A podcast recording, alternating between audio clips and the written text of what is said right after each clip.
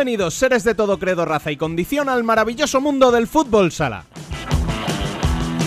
Os damos la bienvenida una semana más, pero no una semana cualquiera, porque esta semana somos muchos los que tuvimos la fortuna de volver a pisar pabellones. No estábamos todos, pero este fin de semana hemos visto como muchos clubes han vuelto a abrir sus puertas mucho tiempo después. Aunque sea con un aforo reducido, es un paso importante al fin y al cabo en la recuperación de nuestra vida antes de la pandemia. Con la afición regresando poco a poco a las gradas como noticia más destacada, hablaremos de la jornada en primera masculina y femenina. Tendremos protagonista de la selección absoluta que debutó en el preeuropeo que se disputará en Países Bajos en 2022 con victoria clara por 7 a 0 ante Letonia, con dobletes de Lozano y Raúl Gómez. Y retomaremos el pulso a las competiciones europeas de la mano de Emen y Candelas.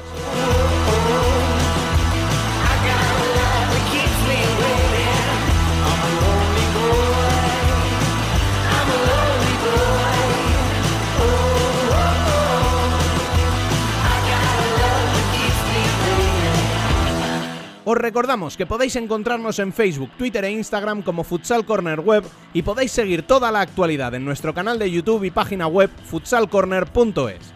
También tenéis a vuestra disposición el canal de Telegram o el correo electrónico en el que recibimos gustosamente vuestras críticas y sugerencias. futsalcorner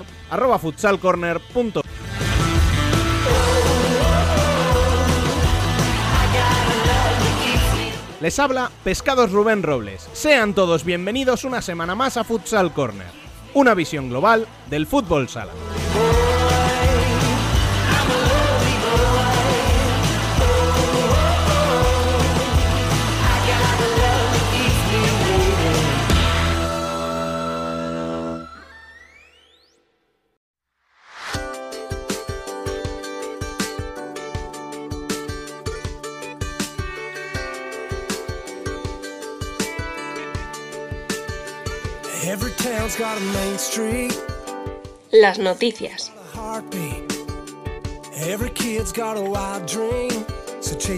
Comes true. Every day's got a sunrise, every first kiss got butterflies. Every La decimotercera jornada de la primera Real Federación Española de Fútbol Futsal masculina, segunda consecutiva sin aplazamientos, nos dejó un Palma Futsal aún más líder tras vencer 4-2 a Oparrulo Ferrol y aprovechar el pinchazo de Levante en Cartagena. Los de Duda se impusieron 5-1, aupándose así a la segunda plaza y mandando a los de Diego Ríos al tercer puesto. Cuarto es ya Movistar Inter, a 9 del líder, pero con 3 partidos menos, tras imponerse por un rotundo 4 a 0 a Osasuna Magna, que baja así a un peligroso duodécimo puesto, empatado con el octavo y a 5 puntos de la promoción. Quinto es el Pozo Murcia Costa Cálida, que remontó en Peñíscola para vencer un 3-4 final que deja a los castellonenses también con 15, pero por encima de Shota por su mejor golaveraje.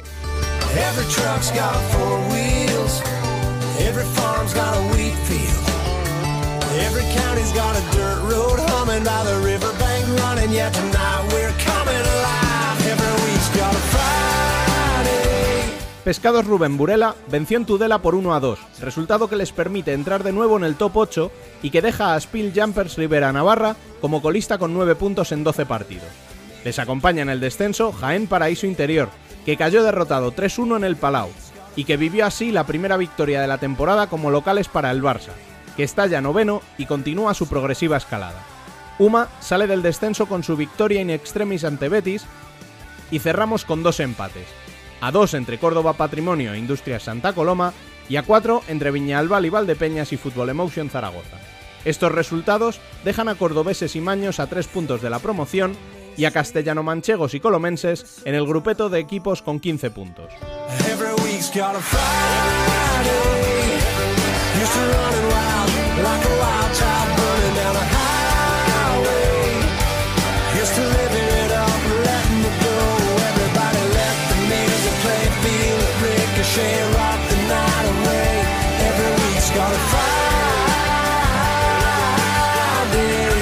Y cerramos el resumen con el España-Letonia que supuso el debut en el preeuropeo de ambas selecciones y que se saldó con un resultado de 7 a 0 favorable a los nuestros. Como adelantábamos en la introducción, Sergio Lozano y Raúl Gómez hicieron un doblete y completaron la goleada Chino Solano y Jesús Herrero. Precisamente ahí, en la ciudad del fútbol de Las Rozas, nos quedamos, porque ya está aquí Dani López para nuestra dosis de cafeína semanal. Muy buenas, compañero. Muy buenas, señor.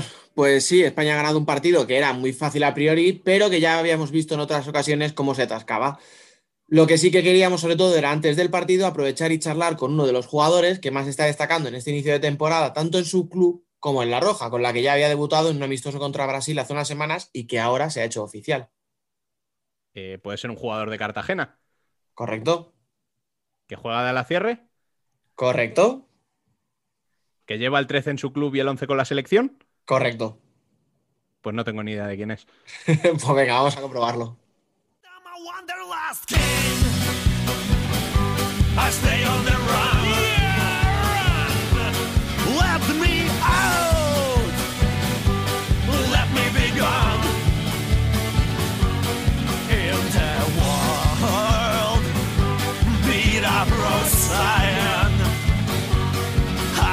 Hoy nos tomamos un café con Mellado.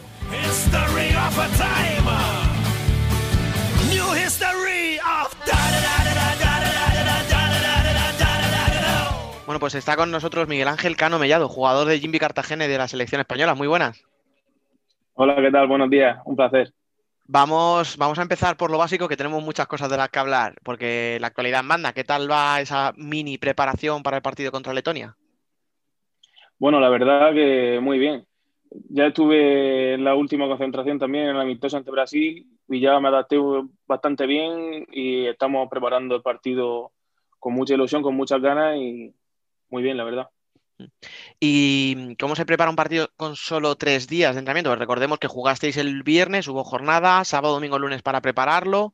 Eh, ¿cómo, cómo se prepara con tan poquito margen? Bueno, la verdad que nos gustaría tener más tiempo para prepararlo, para poder hacer una mejor preparación, pero sí que es verdad que estamos al 100% todos los días, nada más que pensando en el partido, en la preparación, muchas sesiones de vídeo, los entrenamientos dentro de la carga que nos pueden meter los máximos posibles y la verdad que yo creo que vamos a llegar bastante bien.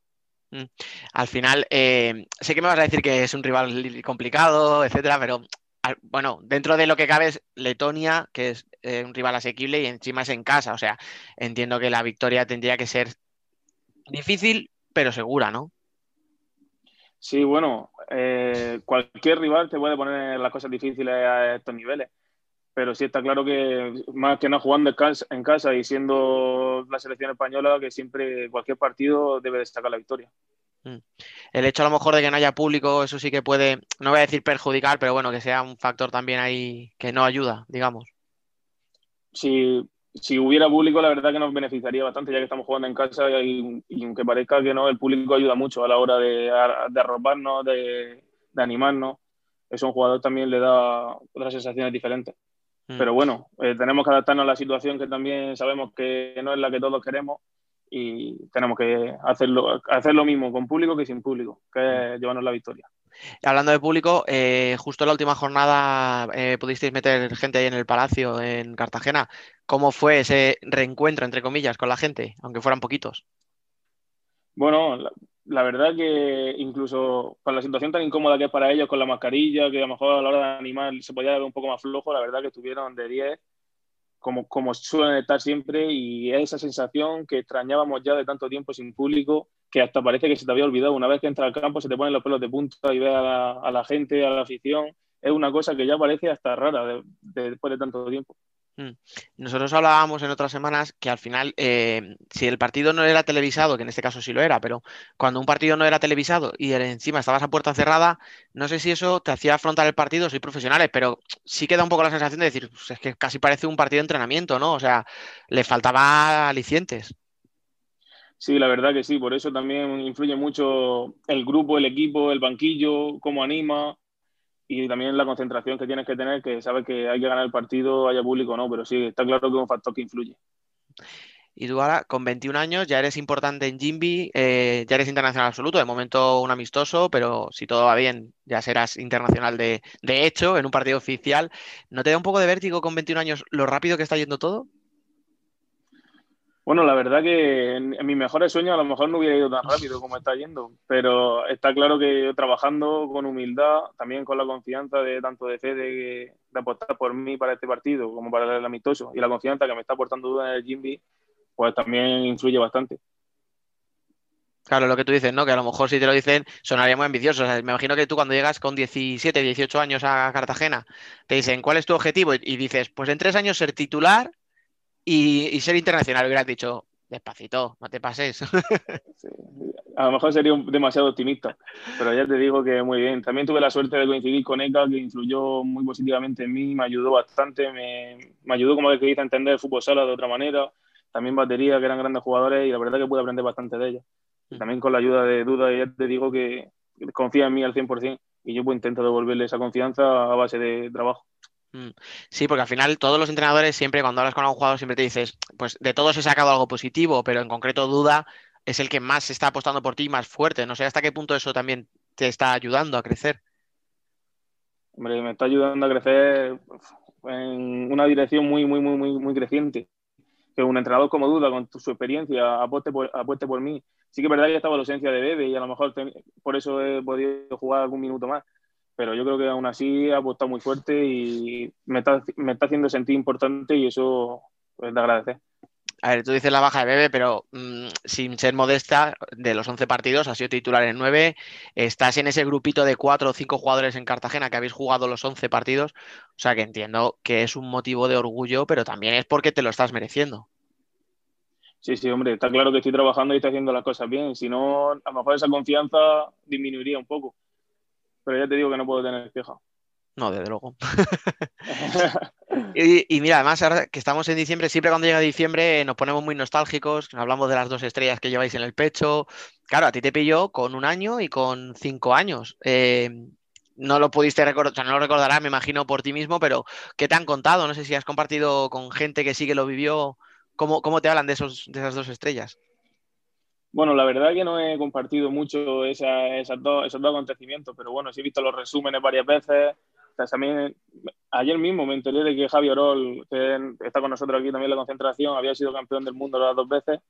Y vi también el vídeo de la Fútbol y la verdad que impresionante. Eso tiene que ser vamos, un lujo que ojalá algún día pueda vivir. Pues lo, lo tienes fácil, iba a decir, como si fuera fácil ganar mundial, pero, pero ahora este año tenemos un mundial. Oye, no estaría mal poner la tercera, ¿no? Hombre, pues la verdad que sería. Yo lo firmo ahora mismo. Si me dices dónde tengo que firmar, Vamos. la tercera estrella y, y si puede ser, claro, jugándola, pues sería un, un sueño, pero máximo. Eso sería un sueño ya Claro. para cumplir. Es que si tú cuando te ve, cuando llegues a- cuando llegue el mundial con 22 años tendrás, eh, te plantas ya como campeón del mundo y como habiendo jugado el mundial, es que ya dices, pero ¿y ahora, qué haces? ¿qué haces a partir de 20? Sí, seguir, seguir jugando y seguir disputando títulos, pero si es que has ganado un mundial con 22 años, ¿dónde vas? Sí, eso es verdad, pero bueno, siempre tienes que tener la ambición de, de conseguir cosas nuevas y de superarte. Y yo me quedan muchísimas cosas por, por cumplir todavía, de todos los objetivos que tengo. Y, vale, de- eh, hablábamos de los dos mundiales de España, que de- del 2000 y 2004, eso sí que te pillaba muy lejos. ¿Recuerdas algo de la etapa de Polaris cuando Cartagena estaba ahí arriba luchando por los títulos? No sé si te pillaban con 8, 9 años más o menos, o tampoco. No, de, de eso sí que no recuerdo nada de nada. ¿Seguías ya el fútbol sala por aquella época? ¿O no? Todavía no. Sí, lo seguía, estaba en las bases del Pozo, iba a ver los partidos del Pozo al Palacio, pero apenas recuerdo de esa época, Vinicius, eh, Mauricio, Quique, Wilde, Pozo en, en esa época ya hubo un equipazo y daba un gusto verlo jugar que no veas, pero ya más, más de ahí no, no recuerdo. O sea, no sabía que habías estado en. Pues eso, de, de niño habías estado jugando en el Pozo y ahora en Cartagena. Al final, si es que ese traspase eh, tiene línea directa, ¿no? Cartagena y, y- y el Pozo. Sí, la verdad que sí. Bueno, yo este, empecé en Benjamín allí, hasta juvenil de primero que se separaron nuestros caminos y fui a jugar Futsal Librilla, que eché mis dos últimos años de juvenil y ya de ahí fui a tercera división de Cartagena y bueno, ya primer equipo y hasta ahora. Y ahora en Cartagena estáis teniendo un gran año, o sea, había muchas expectativas, que al final se dice Cartagena está arriba porque tiene plantilla para estar arriba, pero luego hay que hacerlo, y luego hay que jugar, y luego hay que... No sé si tú te esperabas estar tan arriba o, o, o a lo mejor eres un poquito más modesto y decías, no, vamos, o sea, te conformabas entre comillas con el top 8. Hombre, a ver, yo no soy una persona muy conformista, así que es verdad que siempre, pues, teniendo la plantilla que tenemos, empezamos un poco con traspiés, como en Burela, Rivera en casa, Pero bueno, al final sí que es verdad que había mucha gente que había venido nueva, había que adaptarnos y al final con el trabajo que estábamos haciendo día a día estaba claro que los resultados iban a llegar más tarde o más temprano y yo creo que con la buena dinámica en la que entremos, de los cinco partidos que llevamos ganando, pues yo creo que podemos seguir esa línea. Ahora sí que es verdad que nos viene un calendario bastante duro, ahora en diciembre nos viene Jaén, Copa del Rey, Valdepeña, Inter, El Pozo, en apenas dos o tres semanas y ahora sí que agradecemos también la vuelta de Bebe, que ya volvió el pasado sábado y pues eso, afrontarlo como se venga, que ahora es cuando se disputan de verdad los puestos, que esos equipos son los que van a estar peleando por, por lo de estar entre los ocho primeros. Claro. Sí, además estamos viendo que esta temporada que es tan rara, claro, entre que unos equipos juegan muy pocos, otros más. Parece que ahora por fin vamos recuperando ya partidos aplazados, ya cada vez se, aplazan menos. Pero claro, es lo que tú dices. No sé si vosotros eso en el vestuario lo habláis, eh, porque de repente estás arriba, vosotros lleváis cinco victorias, os habéis puesto ya segundos, pero estamos viendo equipos que de repente eh, Zaragoza, que decíamos, ah, a ver si es un candidato y pum, se desploma y está casi pegadito en el descenso. No sé, lo que tú dices, si eso lo habláis y si esta racha de partidos que tenéis ahora tan complicada, la, afrontáis de alguna manera especial. No, la afrontamos de la misma manera de la que hemos afrontado las anteriores. Eh, seguimos con la, queremos seguir con la buena dinámica que llevamos, trabajando bien como estamos haciendo cada entrenamiento, intentando superar los objetivos que nos vamos proponiendo partido a partido, la verdad. Y sí que es verdad que también está el factor de que por la desgracia de la pandemia, pues hay partidos que se han aplazado y ver la clasificación un poco Jaén abajo, Inter aquí, pero Valdepeña, pero a lo mejor llevan tres partidos menos, cuatro partidos menos, que luego ganan esos partidos y se ponen al mismo punto, te superan. O sea que es un poco. La clasificación hay que mirarla bien. Sí, sí. Es complicado saber dónde estáis realmente cada uno por, por eso, porque Jaén ahora mismo, por ejemplo, miramos la clasificación y, está en descenso, pero claro, es que tiene cinco partidos menos que la mayoría de equipos. Entonces, claro, tú dices, recibimos a Jaén y la, gente puede mirar la posición de Jaén y decir, ah, bueno, este partido es asequible. No, es que Jaén ha jugado la mitad que el resto. Sí, sí, y más Jaén, que siempre es un duro hueso de roer. Me hablabas, sí, me hablabas de la dinámica que lleváis. Eh, eso al final se nota en la selección, porque estáis en esta convocatoria de Solano, Andresito y tú. Pero hay gente que estaba pidiendo a Chemi, hay gente que está pidiendo a Juanpi, o sea que, ya está bien que vayáis tres, pero que todavía se hablaba de más. No sé si, si tú echas en falta algún compañero en tu club que le veas diariamente entrenar y digas, es que este chico está, vamos, a un nivel que debería estar aquí. No digo por quién debería entrar ni nada, pero ¿echas de menos algún compañero? Hombre, sí que es verdad que Chemi, por ejemplo, está demostrando que tanto parando como metiendo goles que no es, no es su labor la de meter goles, pero bueno. No, pero lo hace muy bien. sí, sí, nos ayuda a salir de presión perfectamente con los pies, con los pies un jugador más. Entonces, pues sí que podría venir. Juanpi, por ejemplo, está en un nivel espectacular ahora mismo también. Pero claro, esa al final es la voz del seleccionador, que es bastante complicada porque son muchos jugadores, muchos equipos y pues al final tiene que decidir, más que nada también a lo mejor por calidad, por confeccionar un poco el equipo a nivel de zurdos, diestros, sacadores, pivos. Bueno, eso ya es su, labor.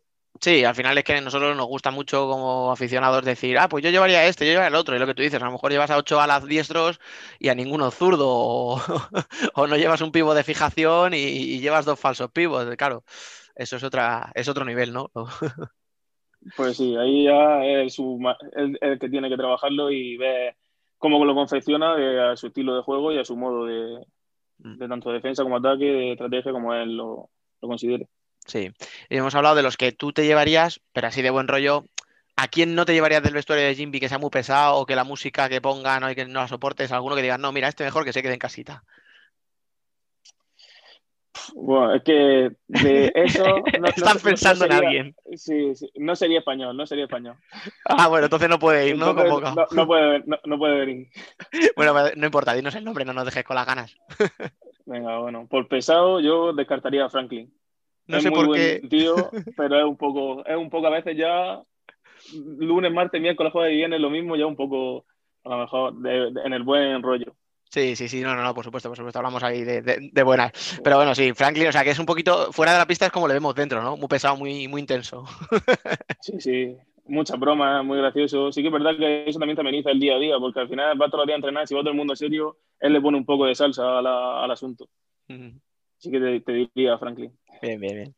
Y hablando ya, bueno, tú a todo esto, claro, eh, siempre hablamos de tu posición como ala cierre. Realmente ¿te encuentras más cómodo en alguna de las dos? ¿Te preferirías ser ala? ¿Te gusta más ser cierre? ¿Cómo, cómo prefieres tú ubicarte?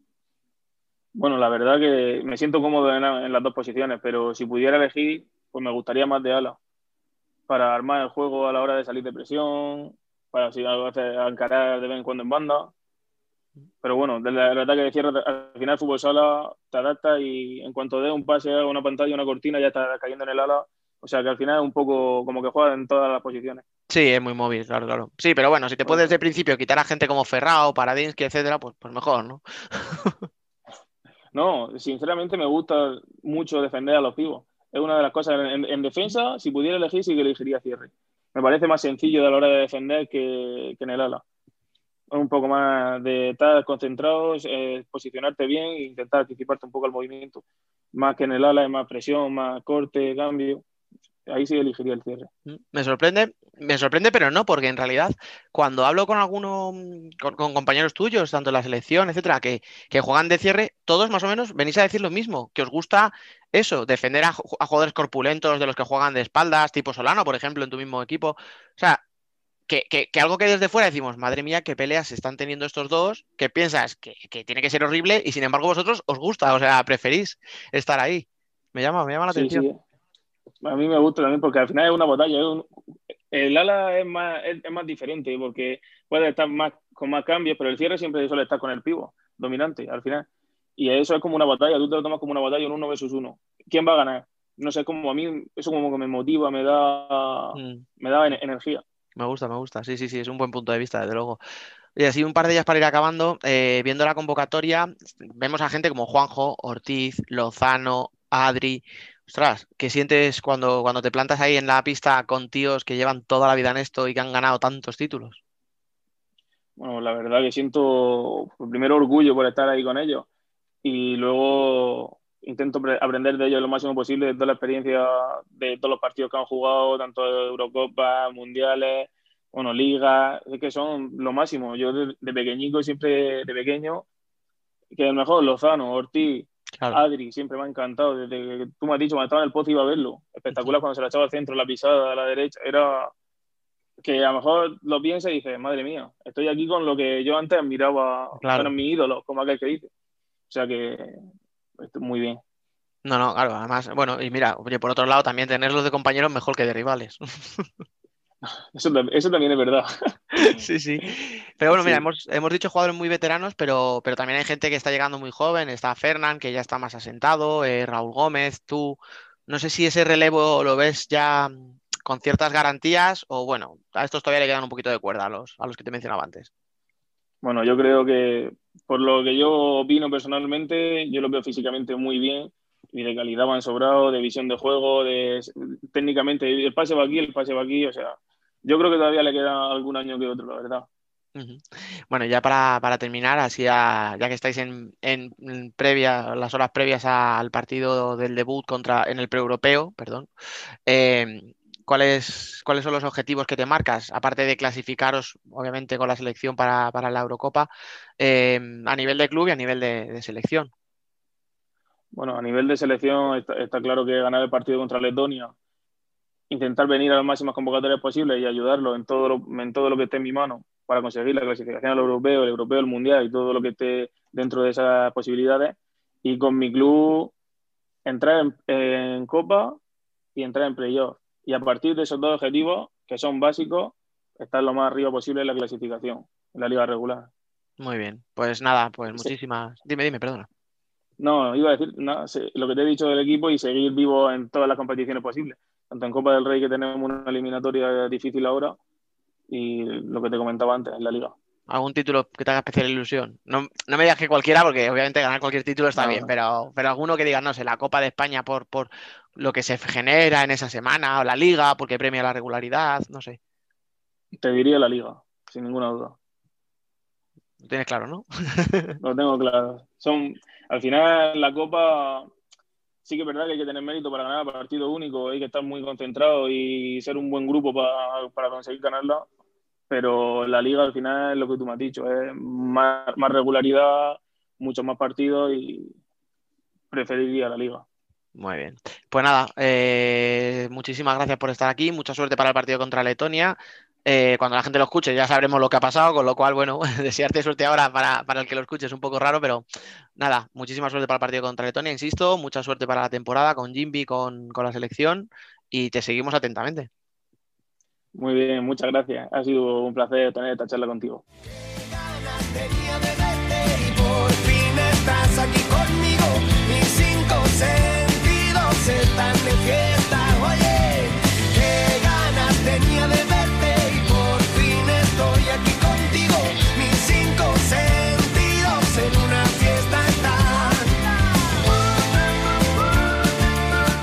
Debate.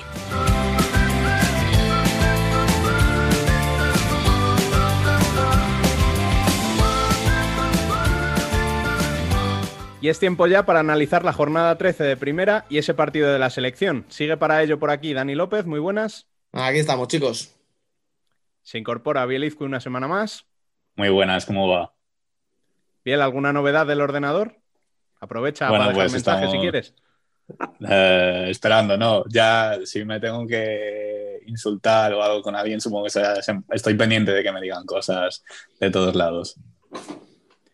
Bueno, incorporamos una semana más a dos amigos de la casa. Un cordobés de pro, Alberto Barea, muy buenas. Buenas, Rubén, ¿qué tal? Nosotros bien, ¿tú qué tal? Yo bien, aquí, aquí andamos por, por los madriles como, como siempre y bueno, a hablar un poquito de fútbol sala, que es lo que nos gusta. Bueno, disfrutando de la temporada, ¿no?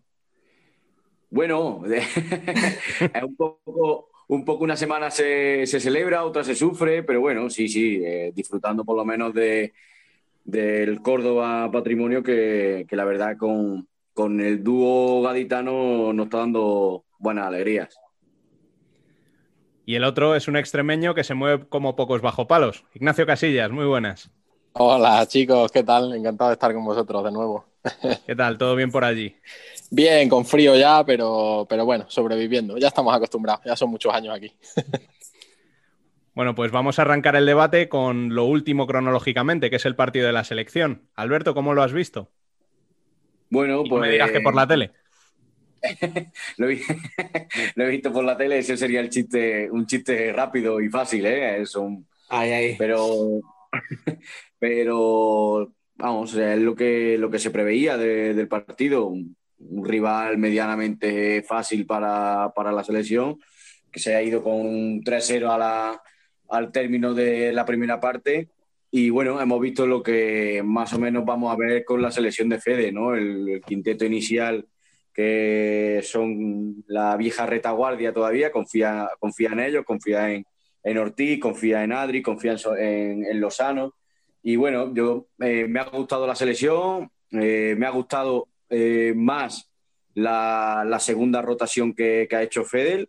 La verdad que, que a mí me, me gusta ese, ese quinteto y yo creo que es para estar contentos con el, con el resultado, con el partido. Son tres puntos y bueno, un partido menos para clasificarnos para el europeo.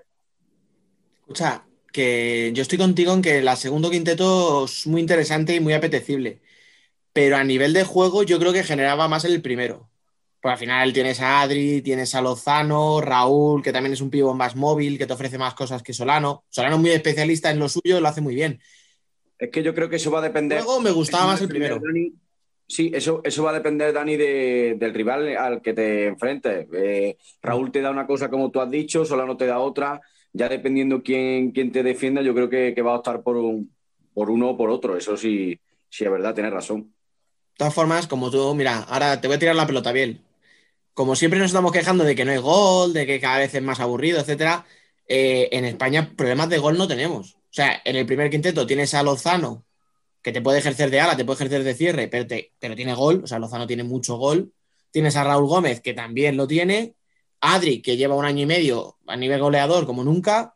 Pero es que en el segundo quinteto, Adolfo tiene gol, eh, Solano lo está demostrando, tienes a Chino, que es que se le caen los goles, o sea, si le sacudes te mete un gol desde el medio campo, si hace falta, pero luego te viene otra rotación con Fernando, con Andrésito, o sea, que si precisamente algo tenemos en esta selección es gol. Luego se meterán o no se meterán, pero desde luego gente para ello tenemos. Sí, por eso a mí también me gustaría recalcar, y ya lo vimos un poco con Brasil, que lo mejor después, no es tampoco ninguna novedad, pero lo mejor de España es esa solidez defensiva y esa facilidad para entenderse también en las transiciones defensivas. O sea, hay pocos equipos, o sea, poca, pocos jugadores en la selección que se conozcan entre ellos porque estén jugando en el mismo equipo o compartan según qué directrices. Y sí que se ve un buen bloque que se entiende y ya lo vimos contra Brasil, que era un rival bastante superior al de hoy, pero la solidez defensiva es la, digamos, lo mejor que tiene esta selección. Luego los goles ya vendrán, por lo mismo que tú decías, Dani, por la propia calidad individual que tienen cada uno de ellos, pero yo mmm, bastante satisfecho con lo que hemos visto hoy de la selección.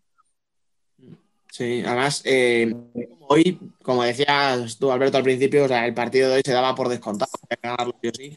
yo he dicho desde un principio, me voy a fijar en otros detalles, me voy a fijar un poco en lo que hace Fede, además, lo decía también en Twitter, como no hay público y tu rival no te entiende, eh, puedes dar instrucciones a grito pelado, que nadie te está entendiendo y que puedes, o sea, y, me he fijado pues en lo que decía Fede, lo que organizaba. Me ha gustado, por ejemplo, mucho mmm, cómo tiraba arriba la, la, presión cuando salían de 5.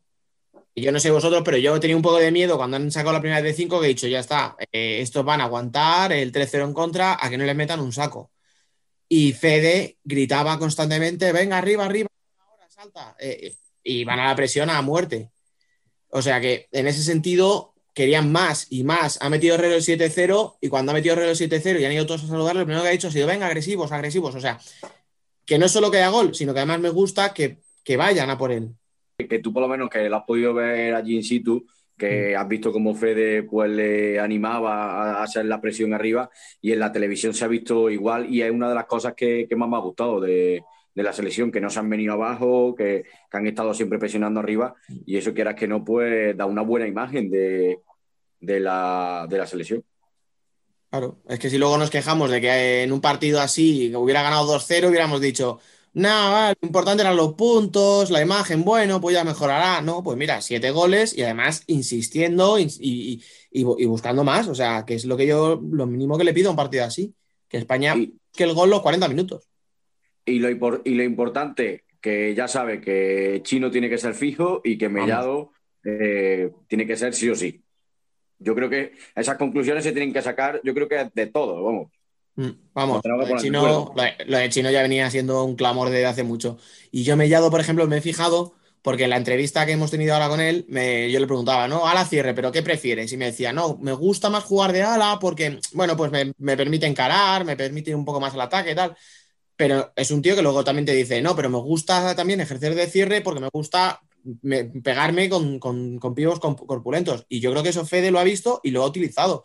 No sé si os dabais cuenta que en el quinteto en el que estaba Mellado, cuando sacaba el balón en España, la posición más atrasada era para Adolfo o para Chino y Mellado caía a banda, pero luego cuando perdía el balón en España, ya Mellado ocupaba el cierre otra vez. O sea que al final para cuando llevas a un tío polivalente, lo que buscas es eso. O sea, te hace una función en ataque, pero otra función completamente distinta en defensa. Y lo mejor es que el chico lo hace bien en las dos. Mm, empezar diciendo que me gusta mucho esta selección. Igual que otras veces he dicho que no me. que no, no, me identificaba con ellos. Sí que es verdad que esta vez me gusta mucho lo que se entrevé de lo que quiere hacer Fede. Solo hay un jugador que no me cuadra ahora mismo, pero no porque no tenga calidad para estar en la selección, sino porque es que ahora mismo es que no está jugando. Entonces no me cuadra mucho ahí. Entiendo que vaya porque hace grupo y tal, pero bueno, que al final este es el eterno debate de las selecciones, ¿no? Pero sí me gusta mucho la selección, me gusta mucho la convocatoria que ha hecho, me gusta mucho el uso que está haciendo de los jugadores, me convence mucho.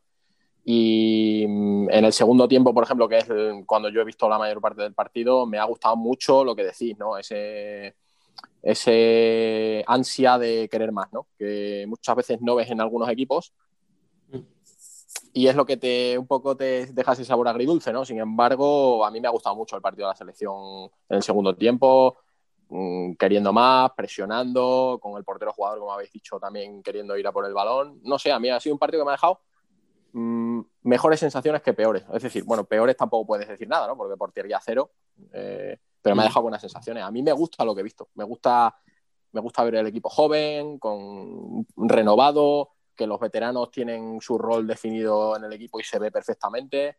Me gusta, me ha gustado lo que he visto. Bueno, pues eh, si alguno más tenéis algo que decir de la selección, hablad ahora o callad para siempre. No, es lo que ha dicho Ignacio, que a nadie nos cuadra que, que Tolra vaya, pero bueno, si Fede lo cree conveniente y cree que hace grupo y demás, pues nada, pues ten- tendremos que tragar con él, pero bueno. Yo tengo ganas de ver si sigue sin jugar aquí al Sí, yo- Mundial, si le convocan. Nada, yo creo que van más por ahí los tiros, o sea, no tengo nada de información, pero imagino que igual en diciembre, ahora diciembre, enero, cuando salga al mercado, igual cuenta para un club en el que sí vaya a jugar y en el que sea importante. Y supongo que Fede eso lo debe, lo debe saber. Mm, que igual no, ¿eh? que igual es simplemente para hacer grupo. Pero quiero pensar eso. Lo que pasa, chicos, es que yo, por ejemplo, desde yo desde la parte de que estoy en activo todavía, ¿no? Y lo ves desde la parte, digamos, práctica, a mí me parece muy injusto, ¿no? Porque al final es, es verdad que el objetivo último de, de los jugadores, un jugador no tiene en la cabeza todo el rato, voy a jugar de tal manera, voy a ponerme en forma para ir a la selección, ¿no? Ese es el fin último. Viene, pues viene.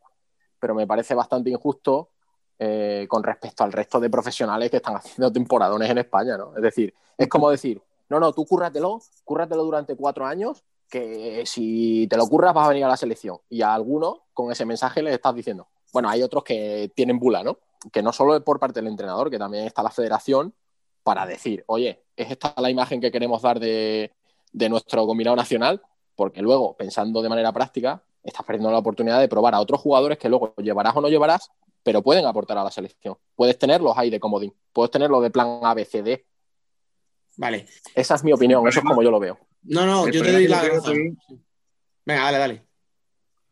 El, el problema lo veo ahora que, que, hay, eh, que ha salido Mellado y que yo no le veía ningún problema porque iba Ortiz, Tolrá y, y yo lo tendría claro, iría Jesús, Jesús Ruiz, José Ruiz, perdona. Ejemplo. Pero yo lo tendría claro y, y conociendo a Fede creo que serían esos tres, pero ahora con la irrupción de Mellado ahí ya tengo la duda. Vale, claro, yo es que Te falta otro jugador como Pola y te falta otro jugador como Borja que no ha debutado aún, pero que está haciendo No. una temporada brutal. Es que jugadores atrás tienes, o sea, pero Sí. quiero decir que si no tuvieras un tío, dices, bueno, va a Tolra porque no tienes a otro. Pero es que tienes a Bollis, tienes a José Ruiz, tienes la opción de jugar con Mellado atrás, o sea, alternativas hay. De todas formas, tú decías, Ignacio, lo de que alguien en la federación le puede decir, oye, esta no es la imagen. Pues es que está por encima de Fede es Venancio. Y Venancio también Ah, también. era su cuerda o sea, de, de jugadores y él contaba con su núcleo igual. O sea, que quiero decir, Incluso a Venancio puede parecerle revolucionario, Fede. sí, porque hace demasiado. cambios, o sea, claro. Por eso digo Bueno, que, lo que pasa es que nosotros opinamos desde fuera, ¿no? O sea, te quiero decir, al final nosotros damos nuestras opiniones eh, relativamente objetivas. Claro, si aquí nadie dice No, que. Sí, claro, que Al igual el hecho.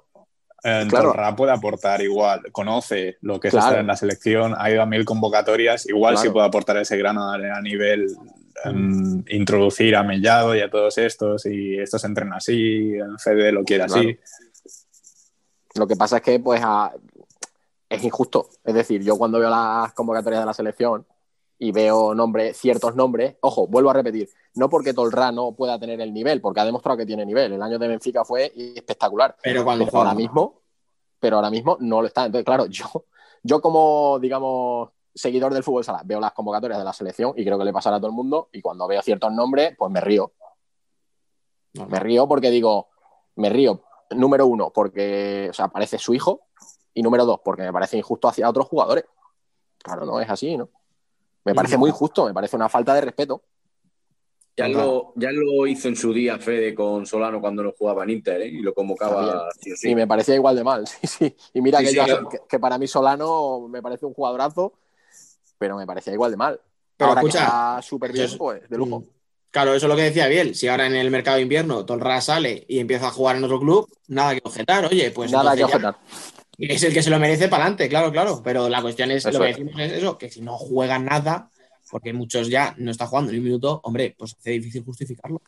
Es que, chicos, no nos olvidemos, esta convocatoria, bueno, pues está más cerca del parón invernal, del mercado de fichaje. Entonces, bueno, si hubiera sido solo esta convocatoria, pues puedes decir, venga, le está preparando, pues lo que le está diciendo es, venga, empujoncito, vete a otro sitio que yo cuento contigo. Pero es que en la convocatoria que estaba Miguelín, también estaba él.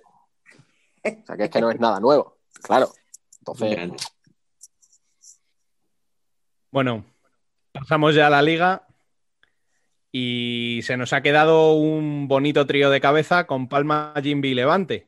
Eh, de los tres, ¿qué juego es el que más os llama la atención, el que más os gusta? Uy, uy, uy. No, no voy a preguntar a Biel porque sé lo que me va a responder. Así que. No, no, déjale, que con se moje. Ignacio, por ejemplo. Hombre, es complicado porque cada uno tiene su propio estilo, ¿no? A mí, igual que la última vez que estuve con vosotros, os dije, daba el premio de mejor entrenador a, Ríos, pues la verdad que ha sido un poco de decepción Levante últimamente, ¿no? Porque han llegado a los cruces, digamos, complicados contra top, top 5 de la liga y que, no han ganado ninguno. Y además dando sensación como de ir siempre a remolque, ¿no? Han dado buenos minutos en, esos partidos, pero luego Jimby. Jimby es que es muy regular también. O ponen en modo apisonadora o pierden puntos tontísimos contra equipos que no. Es verdad que ahora están muy bien, ¿eh? La- el último tramo lo están haciendo, lo están haciendo estupendamente. Eh, y Palma, pues Palma está en modo apisonadora, pero con un juego muy. A mí me recuerda mucho el Palma al Barça de, de mm, Carmona. Ya, ya te firmaba de ello los resultados del Barça de Car- No, sí, sí, totalmente. Y, y- es lícito, ¿eh? Y es totalmente lícito. Pero yo, por ejemplo, a mí no es el estilo de fútbol sala que me guste, ¿no? Pero es verdad que Vadillo es un tío muy inteligente. Él dice, bueno, yo tengo lo que tengo, voy primero a reservar atrás y luego delante que salga lo que salga. Y luego lo que hablamos, ¿no? Fabio está en modo, modo, modo destroyer y metiendo hasta goles incluso. Y cuando, y cuando sale Barrón, pues Barrón lo hace, aparte que Barrón tiene como un acicate, ¿no? Porque sabe que este año la cosa no va a estar no va a estar fácil. Entonces, bueno, pues defensa y portero tienes ahí ya 60%. Vamos, yo sub- suscribo un poco las palabras de, de Ignacio, si es verdad que, que Levanta al principio de la temporada pues ha sido un poco intratable y demás, pero cuando se ha visto la hora de la verdad, pues ya lleva cuatro jornadas sin ganar. Entonces, pues, vemos que, que la, que la flecha va para abajo y que Jimmy Cartagena con duda pues puede ser esta temporada una cosa bestial. Mm, No obstante, creo que yo lo he hablado varias veces también, el tema del juego y demás, que si más vale jugar bien, que es más práctico, menos práctico. A mí Vadillo me encanta, eh, sabe lo que tiene, sabe a lo que juega y, y Biel está disfrutando de él y ahí lo tenéis primero.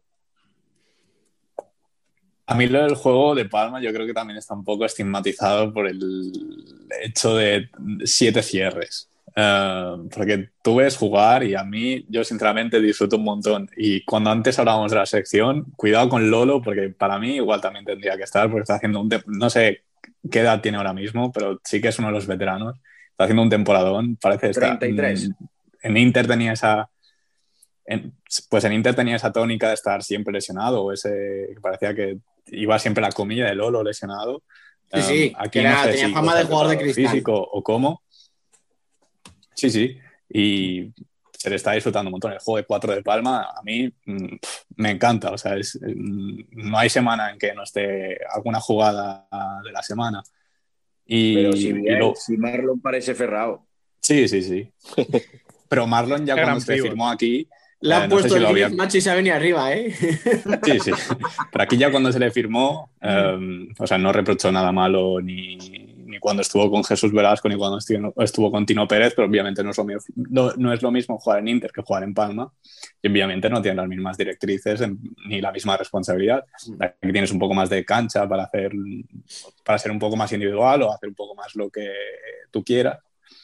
Y pues eso se le ha dado aquí. Y además ahora con la lesión, Vilela no sé cuántos días estarás, creo que tuvo una rotura. Raúl Campos también estaba tocado y ahora le toca hacer un poco de pivot y lo está haciendo bastante bien. Mm, y luego en cuanto a Cartagena y Levante, creo que han sido un poco la- las dos caras de una moneda. Levante empezó perfecto y ahora que le toca dar la cara con rivales que se suponen de su altura, no lo está haciendo. Y Cartagena empezó un poco mal, supongo que también por falta de rodaje y por muchos fichajes nuevos. Mm, y ahora empieza a ser una pisonadora. Veremos mm, cómo llegan los dos al final de esta, de esta primera vuelta, que será donde podamos ver cómo que están todos los equipos y, y veremos. Pero yo veo un poco por encima a Cartagena de Levante. Y es que otras temporadas le echábamos en falta a Levante un poco de experiencia, pero es que este año ha fichado experiencia. Claro.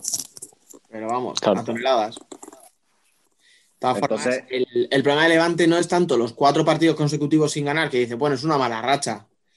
Claro, el problema es que la mala racha viene contra Levante, contra Palma y contra Cartagena. O sea, con tres equipos que en teoría te tienes que pelear por estar ahí arriba con ellos. Entonces, claro, Mm. todo el mundo decía, "Ah, ya veremos cuando Levante juegue contra los grandes. Pues ha llegado los grandes y Levante se ha dado la castaña. Claro. Lo que al final te deja las dudas de si va a estar ahí arriba o va a ser un año más de, pues venga, otra vez entrar entre los ocho primeros. Porque claro, ahora decimos que Levante está muy arriba, tal, bueno, de momento ya es tercero. Y viene gente por detrás con partidos aplazados. Barça mejorará, ya está, Inter, ya lleva tres victorias en cuatro partidos. Inter ya está ahí, el Pozo ya está ahí. O sea, quiero decir que Levante ha estado muchas jornadas el primero y a lo mejor acaba la primera vuelta el sexto. Y claro, ya no suena igual, o sea, ya no es lo mismo. No, y No luego son aparte que igual. estas, estas Sí, sí, derrotas no. te, mina- te minan también, ¿no? Psicológicamente, este tipo de partidos, perderlo y además de, de corrido, te hacen ponerte tú solo la barrera, ¿no? Porque dices, joder, llegan los grandes, no ganamos a ninguno, es que no sacamos ni un punto y luego la temporada se hace larga, ¿no? Y sabes que tienes que llegar a los playoffs y demás y eso Yo mina, lo ¿no? único que diría es que eh, a un partido, es decir, en una Copa de España, a mí tampoco me gusta Levante como rival. Porque es No, un claro, equipo sí, que tiene muchas tablas. No, no, claro. Y gente que tienes que elegir entre Palma, Cartagena o Levante, ¿a quién eliges? Yo creo que elegiría Levante. como rival. Creo que todos lo haríamos. Mm, mm. A ver, si es Inter, yo elegiría Palma. Parece que les tiene cogida la medida. La medida. No, no, no, no, yo a Palma, No. al Palma ni de coña. Me guarda estoy- el clip, me guarda el clip. No, pero escúchame, eh, precisamente por esa irregularidad, lo mismo te digo Cartagena, ¿eh? A mí de los tres es el que más me gusta cómo juega, ¿eh? O sea, a mí me parece que es el que más atractivo lo hace, tal. Sí, Bueno, al final eh, va mucho al ataque, mete muchos goles, deja espacios. Bueno, mm, a mí ver a Cartagena se me hace entretenido. Jamás pensé que iba a decir esto de un equipo de duda, que me iba a gustar. No sé, será que con la edad me estoy haciendo rarito, pero. Pero bueno, oye, Pero a mí, a mí por me gusta. sensaciones eh, me da, o sea, me da la sensación de que Cartagena va a ir a más y de Levante no tengo esa certeza. Mm. Sí, lo que pasa que al final, eh, joder, lo ha dicho Alberto antes, lo que ha fichado es experiencia. Pero experiencia para lo bueno, que es para resultados ya inmediatos, y para lo malo, es que si esos resultados no llegan, has fichado pero 36, a Usin con 32 también, me parece, o 33, tienes a Márquez con 38, o sea, tienes a gente muy Pero- veterana que, que tienen que darte resultados ya, porque si no, esto... Pero Dani, eh, cuando, cuando ficha ese- a ese tipo de gente, son Mm. para ganar los partidos que han perdido. A Es eso voy. Es un arma de doble filo, digo, la, fi- fichar experiencia. En el lado bueno tienes, pues que en cuanto han empezado la temporada, ellos ya estaban acoplados y lo han hecho muy bien, pero que si ahora vienen mal dadas, te vienen mal dadas con gente que como mucho le pueden quedar un par de años. Y lo mismo la tentación en el Levante, si acaba la temporada lejos de la cabeza, si no tienen ni siquiera opciones de pelear por un título, es decir, oye, pues todo este dinero que hemos invertido en gente de treinta y tantos, mm, lo mismo no merece la pena. chicos, y yo siento ser pesado y siempre con lo mismo, pero la portería es muy importante. Fijaos la portería de Cartagena. ¿Cómo, cómo lo llevas a lo tuyo, eh? Es que no solo resta, también suma. Es que tienes a Chemi metiéndote goles, que eso no es normal. Y luego creo, que, creo que Raúl ha jugado un partido, dos partidos, y, y también se ha salido en los partidos que ha jugado. Mm. Y sin embargo, Levante, es verdad que Fede empezó muy bien, pero Fede ya ha tenido otro bache, porque ya esas que sacaba antes, pues no las saca. Y ahí está la gran diferencia. Que Levante Sí. al final, si, si veis, excepto con Cartagena, ¿no? que fue 5-1, pero los partidos siempre los ha perdido al final de muy poquito, de tal, porque o bien ha maquillado, o pero esa pequeña diferencia han sido a lo mejor los fallos en defensa. Todo hace, ¿no? Todo Sí, hace. sí, Al no. final también No, es que lo de Chemi que dices tú es que Chemi no es el típico portero que te puede acabar con 4 o 5 goles a la temporada, pero te ha hecho el 6-0, el 7-0 y el 8-1, ¿no? Es. que Chemi te hace el 2-0. O sea, es que el otro día contra Levante te mete el tercero y es que, mira, qué gol. O sea, tendrá suerte con un rebote, pero al final es un gol con un partido igualado y te lo desnivela él, con una carrera para adelante y con una determinación de voy a chutar que no tiene prácticamente ningún portero en primera división. eso es, eso es. Aquí en España me atrevería a decir que ninguno. Nadie, no. No, no. No, no, No, porque, por ejemplo, teníamos a Gus, pero Gus se ve que luego también lo que es definición siempre está buscando más el pase que Mm. finalizar, ¿no? Bueno, y hablando de los que van para arriba, tenemos ya el Pozo y a Inter pisándoles los talones. ¿Qué tal les visteis este fin de semana? Pues. Ese alentito en el cogote. perdón, perdón. El que ha dicho Dani, que ha dicho. Que ya notan el aliento en el cogote, pero es que ha sonado un poco.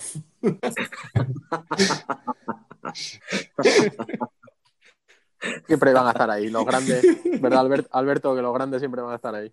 Claro, claro, yo eso es lo que iba a decir, que quiera que no, Inter y el Pozo siempre van a estar ahí. Si es que da igual que cambien los jugadores que cambien, que tal, que el entrenador, muy bien, pero cuando llega el momento de la verdad, ahí están. Y saben competir y saben cuándo tienen que dar el paso adelante y ahí lo tenemos, cuarto y quinto ya y para arriba.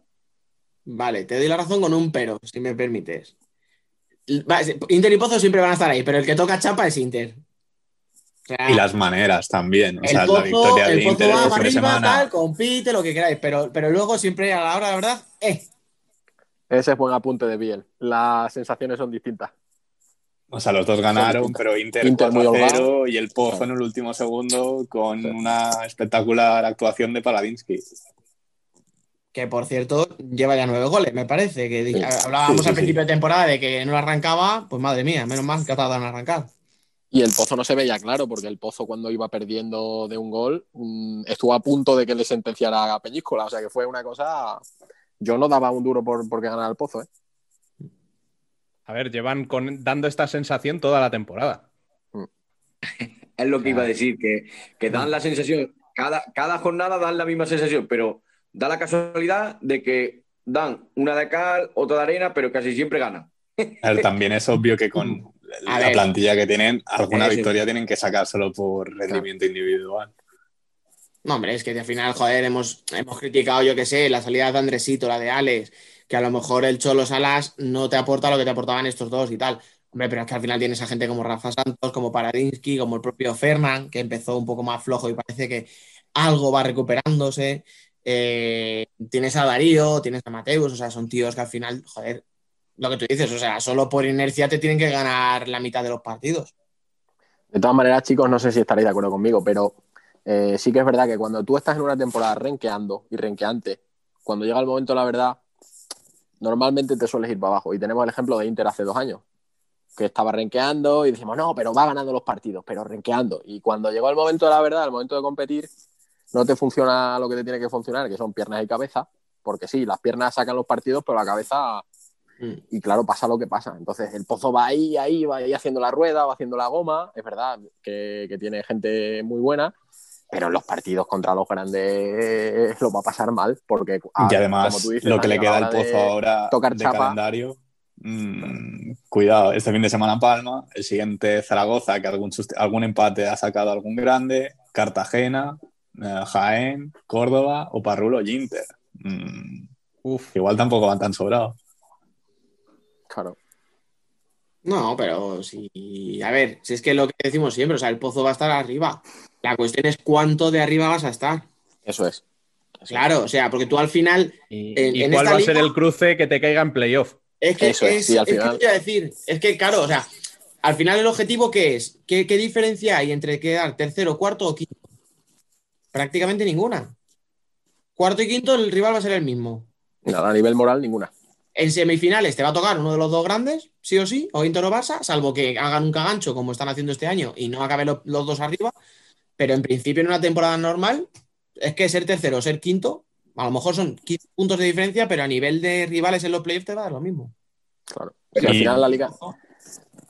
Al final la En liga regular no es playoff más que igual también la importancia del factor cancha, dando por hecho que en junio la situación estará un poco más relajada y se podrá entrar gente de Mm. una forma distinta a la actual en los pabellones eh, y es bastante importante eso de cara a un playoff. Pero a lo mejor es más importante, fíjate, para un equipo como Palma. Lo- tú, si te miras el histórico de partidos entre Inter, Barça y Pozo, mm, se sacan victorias fuera de casa con relativa facilidad, ¿eh? Los tres. Digo los tres, o sea, los tres ganando en cancha contraria. O sea, a lo mejor Inter, me acuerdo la final de hace dos años que se ganan todos los partidos de local, tal, Pero, pero lo normal es que el Pozo rasque en el Palau, el Barça viene a Torrejón y gana un día, Inter se va a Murcia y parece que está en su casa, o sea, Lo que pasa, Dani, es que yo tampoco veo al Pozo, yo no veo al Pozo al nivel que lo he visto otros años. Es que no lo veo, aunque gane los partidos, me da igual. Gana los partidos porque tiene más calidad que, que el rival, pero cuando acudimos a un Barça o un Inter, también suponiendo que Barça e Inter estén en su, en su momento top, ¿no? mm. Es que yo no veo al Pozo igual, es que ni en sensaciones ni, ni en jugadores, es que, es que no. No, no, a ver, que yo te decía antes lo de tocar chapa, yo creo que es que este año el Pozo no va a estar ni cerca de los títulos. Luego, luego alguien me sacará esto dentro de seis meses y me la comeré, pero yo a día de hoy no le veo al Pozo, vamos, ni cerca de los títulos. La semana pasada les dabas de campeones. Sí, pero por llevar la contraria. Nadie que me conozca eh, un poco cree de verdad que yo voy a dar como favorito al Pozo. A ver qué quieres que te diga. O sea, como broma, vale. Que no, y luego también, eh, per- perdón que os he interrumpido, Sí, sí, sí, que no, luego no. también decía que, mm, venga, yo voy a hacer el análisis porteril, que Juanjo tampoco lo estamos viendo en su, en su prime. Juanjo no está tampoco al nivel que ha mostrado en el Barça y eso también al final se nota, ¿no? Es verdad que te hace las 3-4 paraditas buenas del partido. Pero no las viendo muy- decisivas. Muy, fallón, ¿eh? Estoy viendo muy fallón, ¿eh? Y lo voy a decir yo, que no soy sospechoso, Jesús Herrero ha empezado la temporada a un nivel brutal. Sí, como un avión, sí, sí, sí. Sí, sí, totalmente. Yo lo siento por Alex, que a mí personalmente me gusta más, las cosas como son, pero ha empezado la temporada a un nivel brutal. O sea, no se puede discutir. No, es que además Jesús Herrero, eh, sí, precisamente Jesús Herrero es un portero que cuando está en su nivel top se le nota mucho. Por eso cuando no está, también se, También nota se le nota. Eso es, claro, claro. No es un tío que sea muy regular, ¿no? Eh, va con picos, pero los- tanto los picos positivos como los picos negativos que son de una diferencia terrible, ¿no? Y de hecho hace dos años Inter lo notó, claro. Lo único que, que, que has dicho, que, que Juanjo no está, no está muy bien, pero es que el suplente es. Como allá. También. No, sí, eh, a ver, ya sabes que en el país de, la- en el país de los ciegos, el, el tuerto es el rey. Ningún podcast sin su palo correspondiente a Espíndola, ¿eh? Aunque no haya hecho nada. falla, porque no no ha jugado. Va a haber algún audio característico de alguna cagada de Spíndola, yo que sé, una retransmisión mítica para poder meterla en la intro o algo así. Yo creo, yo creo que, que Nicolás allí en Jaén se ríe. Cada vez que lo ve, se ríe. Es que, es que madre mía, vaya, vaya, vaya tela. Pero bueno, escucha, yo quería hablar de Inter, que yo quería hablar de Inter, que, se le, que cascó cuatro a Sota, que no lo hemos dicho, ¿m? ¿eh? Vamos a ver si dejamos claro que sí, que Sota este año se tiene que renovar, que Sota este año lo que queráis, pero Sota está compitiendo bien, está algunos partidos los gana, otros no, a lo mejor el año pasado hubiera sacado puntos donde este año los ha perdido, por esa inexperiencia, por esas pérdidas, porque Viño, que es el más veterano, juega como una moto para lo bueno y para lo malo, y- y a veces se deja el balón atrás o a veces se lo entrega al rival, porque, bueno, pues gente como Fabiño, Wanderson, etcétera, todavía no se han acoplado, pero el partido que hizo Inter contra nosotros es un partido muy serio, sí que sufrió un poquito, tal, pero luego hizo una segunda parte muy buena. Y están apretando, están mejorando, ya están cogiendo ritmo, velocidad, y ese sí que va a ir para arriba, pero además, eh, o sea, muy arriba. No sé si, va a mantener importante, Palma al nivel, pero, pero que vamos, que apunta al liderato. ¿eh? Importante, Dani, sin Pola y sin Borja, que son dos que tienen que, que son los que los estandartes de este Inter, supuestamente, ¿no? No, no, escucha, sin, eh, los dos capitanes, pero es que tampoco estaba Trípodi, que había empezado bien y que también te da- es otra rotación más. O sea, que es que Inter el otro día jugó con dos rotaciones justas. Que sí, que ya sabemos, que lo de tener 12 tíos, que es excesivo, tal, tal, tal.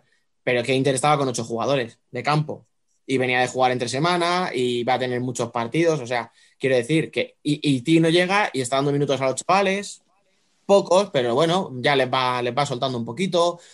Eh, Saldise ya está, ya está en, en su punto, o sea, Martel y él se entienden a las maravillas. Boyi lleva dos meses y se ha hecho el jefe de la zaga como si llevara toda la vida. Eh, Raya, con todas las bromas que se han hecho con él, está a un nivel increíble. O sea, Raya está, eh, no voy a decir a nivel de selección todavía, pero como siga así, os digo que, que- que yo abriría el debate de si tiene que ir a la selección, como siga así. Y además Inter sí ha Pero- dado ese paso que deberían dar igual el Pozo y Barça, depende de cómo termine la temporada, de esa reconstrucción, de ese mm, optar por otro tipo de, de- de economía o de proyecto deportivo, sabiendo la situación que hay. Mm, y está siendo el mejor de los tres. Mm. Además, eh, eh, yo personalmente, decirme si no, pero, perdón, Alberto, eh, creo que es el que mejor juego está haciendo de los tres, con todo lo que se ha dicho Sí.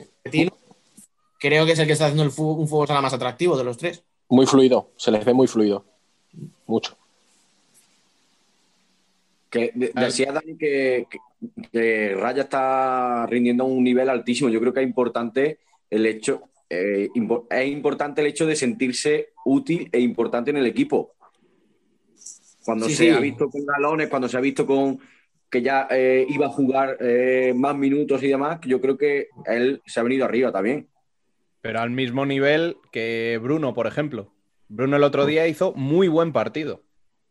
Y el año pasado, cuando lo veías, decías, "Pf, este chico, no sé, ¿qué le han visto para traerlo?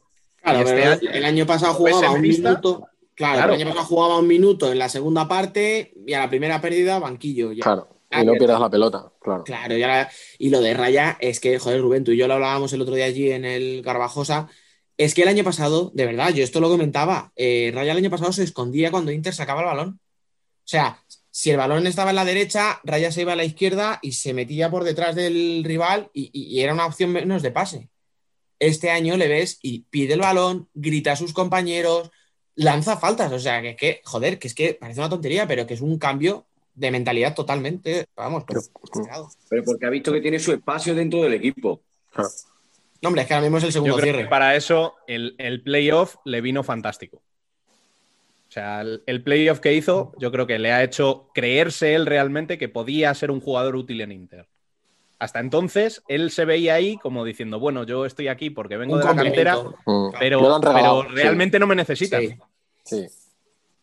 Sí, ¿eh? se veía al jugador sí. 14 que decía, bueno, pues si vamos ganando 5-0 me darán tres minutillos para que descanse Ortiz. Sí. El poder de la mente. Total. Sin duda.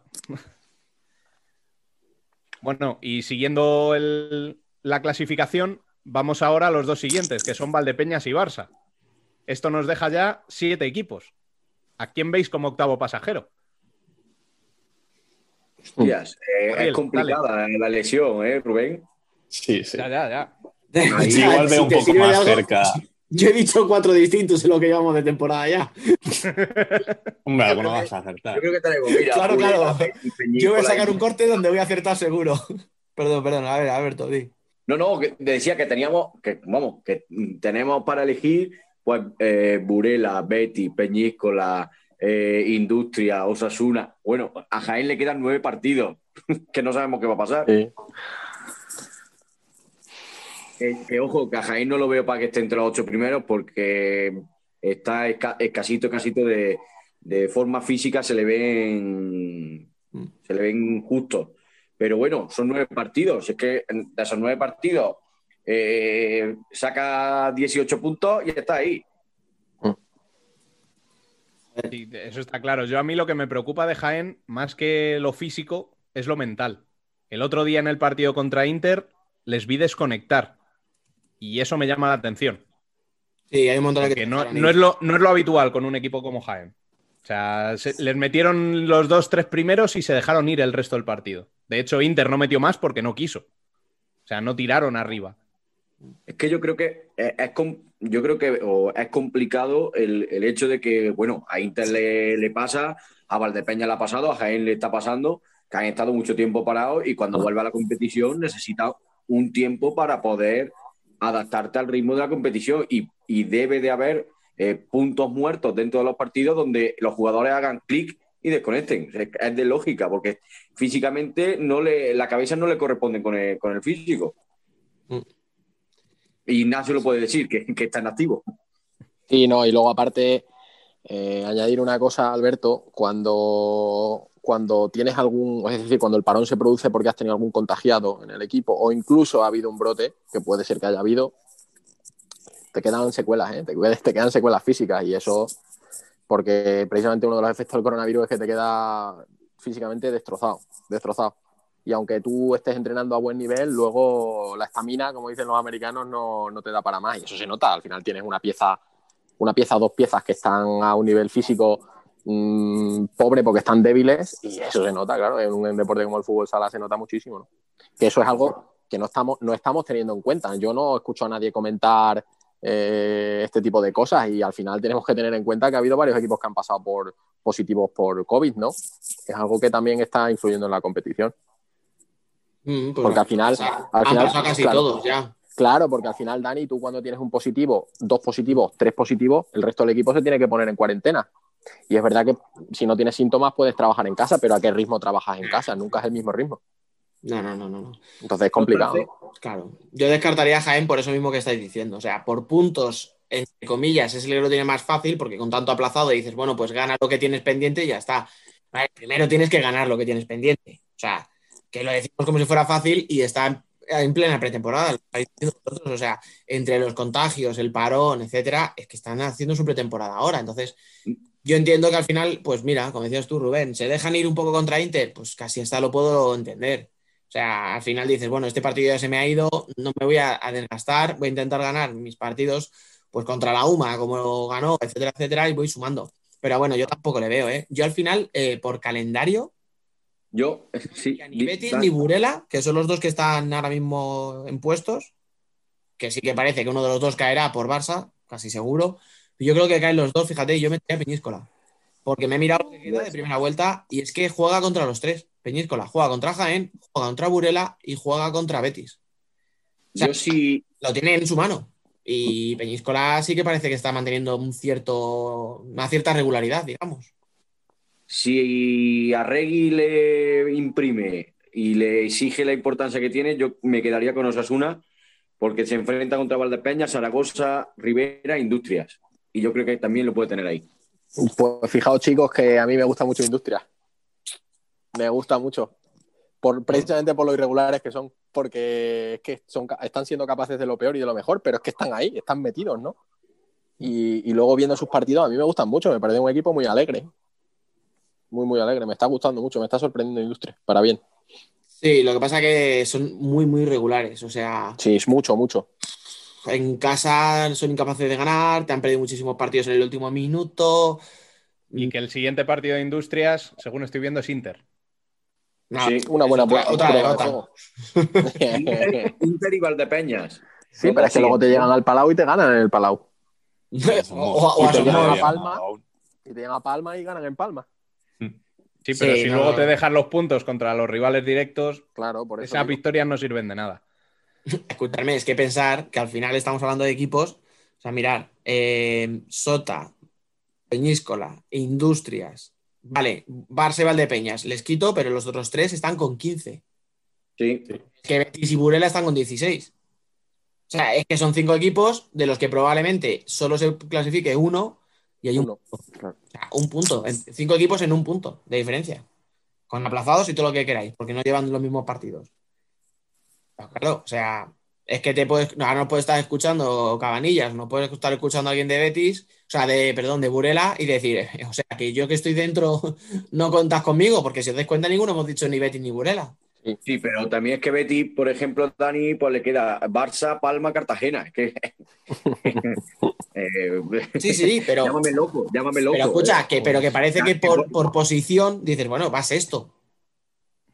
Bueno, pues es que a lo mejor lo que tú dices, a lo mejor dentro de dos semanas está el 12. O la Sí, semana sí. que viene, sin ir más lejos.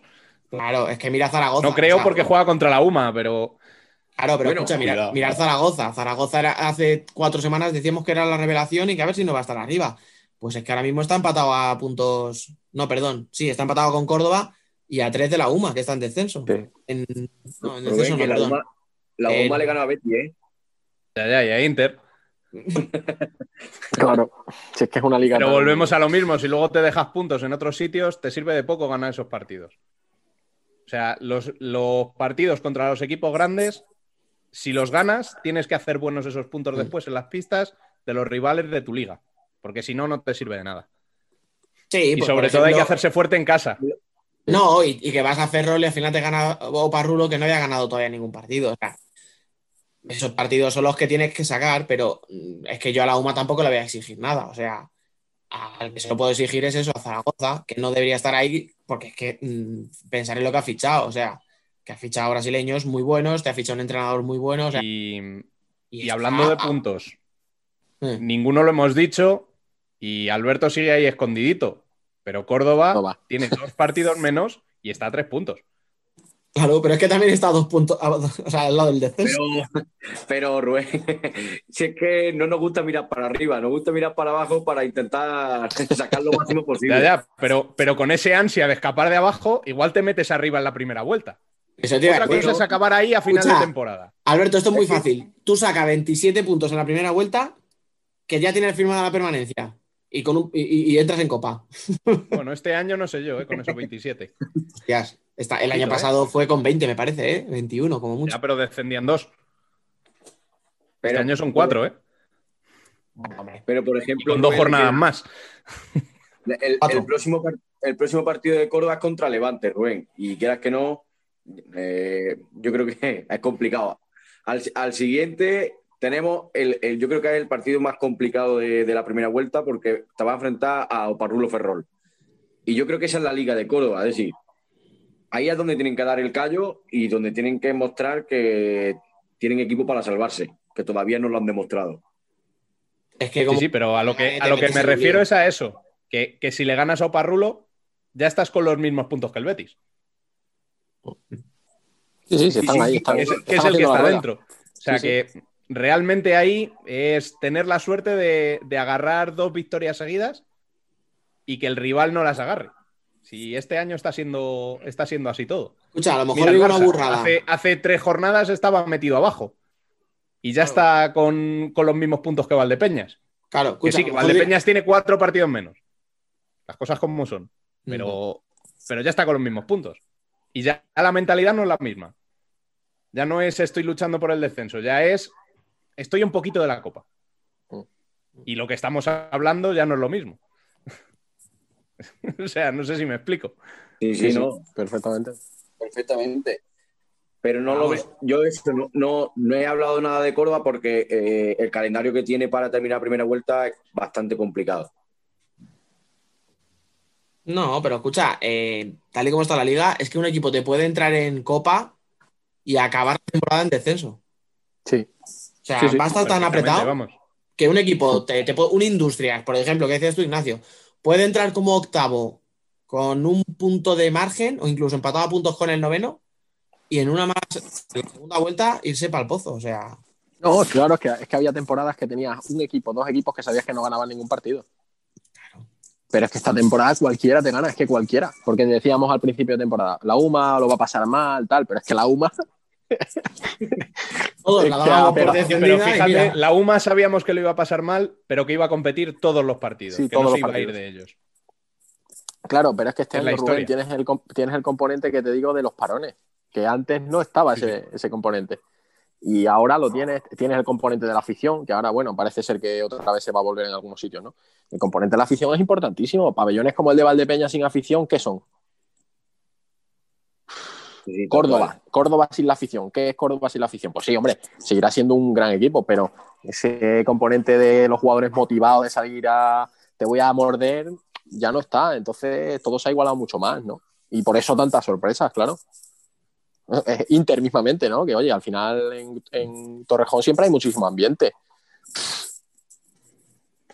Sí, sí, no, pero escucha, y, y el tema de los aplazados, si es que al final eso es, los aplazados, claro. es que, es que ahora mismo, mira, Zaragoza, que está fuera de descenso, si, le, si, si Jaén gana dos partidos de los cinco que tiene pendientes y Oparrulo te saca cuatro puntos de, do- de los dos aplazados, es que Zaragoza entra en descenso.